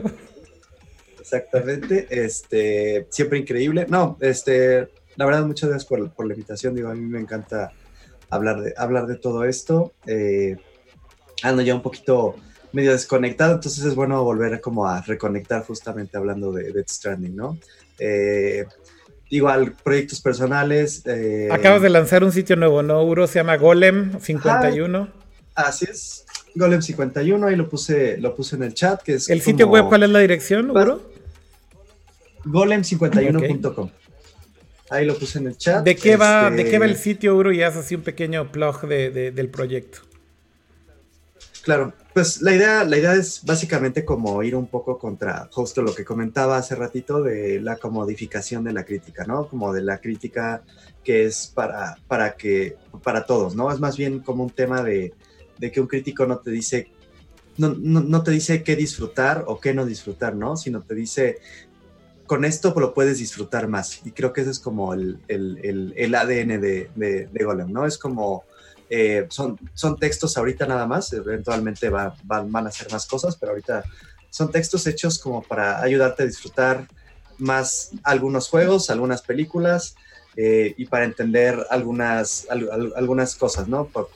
Son, son, como temas, este, a veces incluso de política, pero en general es videojuegos, este, arte, literatura, eh, políticas, este, eh, antropología, etc. ¿no? Son, son como muchas cosas, pero el ADN es ese, como ayudarte a disfrutar más la vida. Muy bien, pues ahí que visiten el sitio. ¿Abierto a colaboraciones? sí, claro. Ya se apuntó Dani aquí, güey. Ya, ya, quiere empezar a escribir. yo, siempre, yo siempre. Oigan, eh, pues que te sigan a Uro también en Twitter, arroba Uroboros. y tu sitio entonces, golem51.com. Muchas gracias, Uro. Un placer como siempre también. Eh, Artemio, eh, ¿qué estás trabajando? Muchas cosas, pero bueno, si lo puedes resumir y tus conclusiones finales y despedirte. Pues eh, evidentemente, como dijimos durante todo este, este espacio que nos invitaste, muchas gracias, pues es una experiencia y, vale la pena dedicarle unas horas y de ahí decidir si te gusta o no, ¿no? Pero sí es muy difícil opinar acerca de ella sin experimentar. Mm. Eh, ¿De qué estoy trabajando? Bueno, actualmente eh, principalmente estoy dedicado a un proyecto que se llama MD Fourier, que se dedica a tratar de preservar las huellas de audio de las consolas de videojuegos actualmente de 16 bits, principalmente PC Engine, Genesis y Super Nintendo. Super Nintendo lo estoy trabajando actualmente. Si les interesa el tema, hay unas entrevistas en el canal de Retro RGB y la semana que entra con Jeremy Parish en Retronauts. Súper, Artemio. Pues eh, por ahí has estado tuiteando y con esto que estás diciendo en las entrevistas me imagino que más gente se, dará cuenta del trabajo que estás haciendo. Y bueno, esto todavía va muy de la mano con todo esto de la preservación de, las consolas viejas, ¿no, Artemio? O sea, justamente tiene que ver mucho con el... Pues más que nada que la, que la percepción generalizada es que la emulación ya cubre todas las necesidades y la realidad es que se puede mejorar todo proceso siempre es perfectible, pero sí estamos en una etapa en la que eh, creemos que los problemas ya están solucionados y hay muchas piezas que no están rescatadas. Y todavía se pueden mejorar mucho, por ejemplo, en el tema del audio, ¿no? Justamente qué es lo que estás haciendo. Sí. No, y, yendo más allá, hay, hay juegos que no están preservados, ¿no? O sea, todavía, eh, si tú repasas tu colección de juegos, en mi caso se ha dado que he encontrado 40 piezas que no estaban documentadas. ¿no? Y eso, este, hablando de una colección mm. pequeña imagínate cuánto habrá allá afuera y, se puede trabajar mucho en eso, ¿no? Y hay muchos aspectos que se pueden eh, trabajar y sí, efectivamente yo estoy ahorita dedicado personalmente a eso por un interés este, técnico y práctico en la situación y actualmente se ha podido aplicar el proyecto para arreglar eh, Mister, que es un proyecto de FPG abierto el core de Genesis actualmente ya se pudo tunear. Hay varios productos también de emulación y eh, síntesis de Sega CD. o sea, emuladores, emuladores también están tomando tus herramientas justamente para mejorarlos. Exacto, y también mods. Hay algunos mods que lo que tratan de hacer es limpiar la señal de audio de estas consolas y se están utilizando el software para que eh, se pueda elegir cuál de estos este, perfiles quieres este, eh, preservar o replicar. ¿no? Al final de cuentas, la idea de la. Pues, pues, sí, básicamente, la idea del proyecto es no, no decirte este es el mejor audio posible, sino que tú tengas las herramientas como usuario de tomar un audio que tú quieres, compararlo contra un audio que estás sintetizando y decir, quiero lograr esto. No, no es, es, es, objetivo, pero relativo a tus intereses. No, no, no es impositivo, pues. Pues súper, Artemio, ¿dónde pueden ver como todo lo que estás haciendo con, este proyecto? ¿Tienes eh, en Junker, me imagino que tienes algo o hay un sitio especial? sí, en junkerhq.net, diagonal MD Furia está todo, pero si quieren de todos los proyectos en general, en el about de junkerhq.net. En el about de junker.hq.net. Eh, se van al About y ahí es en donde están todos los URLs de todo lo que estás. Sí, ahí está en ah, español, entonces también. Perfecto. Y bueno, también te pueden seguir en arroba Artemio en Twitter, ¿no? Muy bien, pues muchas gracias Artemio, como siempre. Y siempre no, gracias a ti, un gusto estar acá. Y bueno... Y ver a, Uro y a Dumta y a Leo, que es el Ya sé, Leo es el más desaparecido. Bueno, yo lo he visto últimamente mucho, pero sí, yo creo que es el más desconectado de todos ustedes. Amigo Leo, eh, conclusiones, proyectos, cosas que quieras decir ya para terminar. Pues nada, yo no, lo único que espero es que este podcast haya funcionado como un encouragement o como se dice, como una, un fomento de que la gente explore Death Stranding, porque creo que al final se pudo haber percibido como que parecería que no. ¿Tú crees? No, yo creo que yo creo que fue muy positivo. Yo no creo que haya sido negativo en ningún momento. No, no negativo, pero no sé si espantamos a algunas personas. Yo digo que cada quien se haga la, la, idea que quiere. Creo que está muy padre entender la perspectiva de lo que se habló, pero pues, espero que más bien la gente se inspire explorarlo. Y pues nada, yo agradezco mucho la, invitación, como siempre, me gusta mucho cotorrear de estas cosas. Y proyectos, pues no, no hay realmente, nada más este, lo de siempre, ahí pues, pues con los amigos, pero todo, todo, divertido de siempre. Estás ahí con tu agencia, amigo, ahí está tu agencia, puedes hacerle plug también si quieres. Y de repente buscas developers y de repente buscas diseñadores, así que no está mal decir si andas por ahí buscando algo. ¿Cuál es el sitio de la agencia?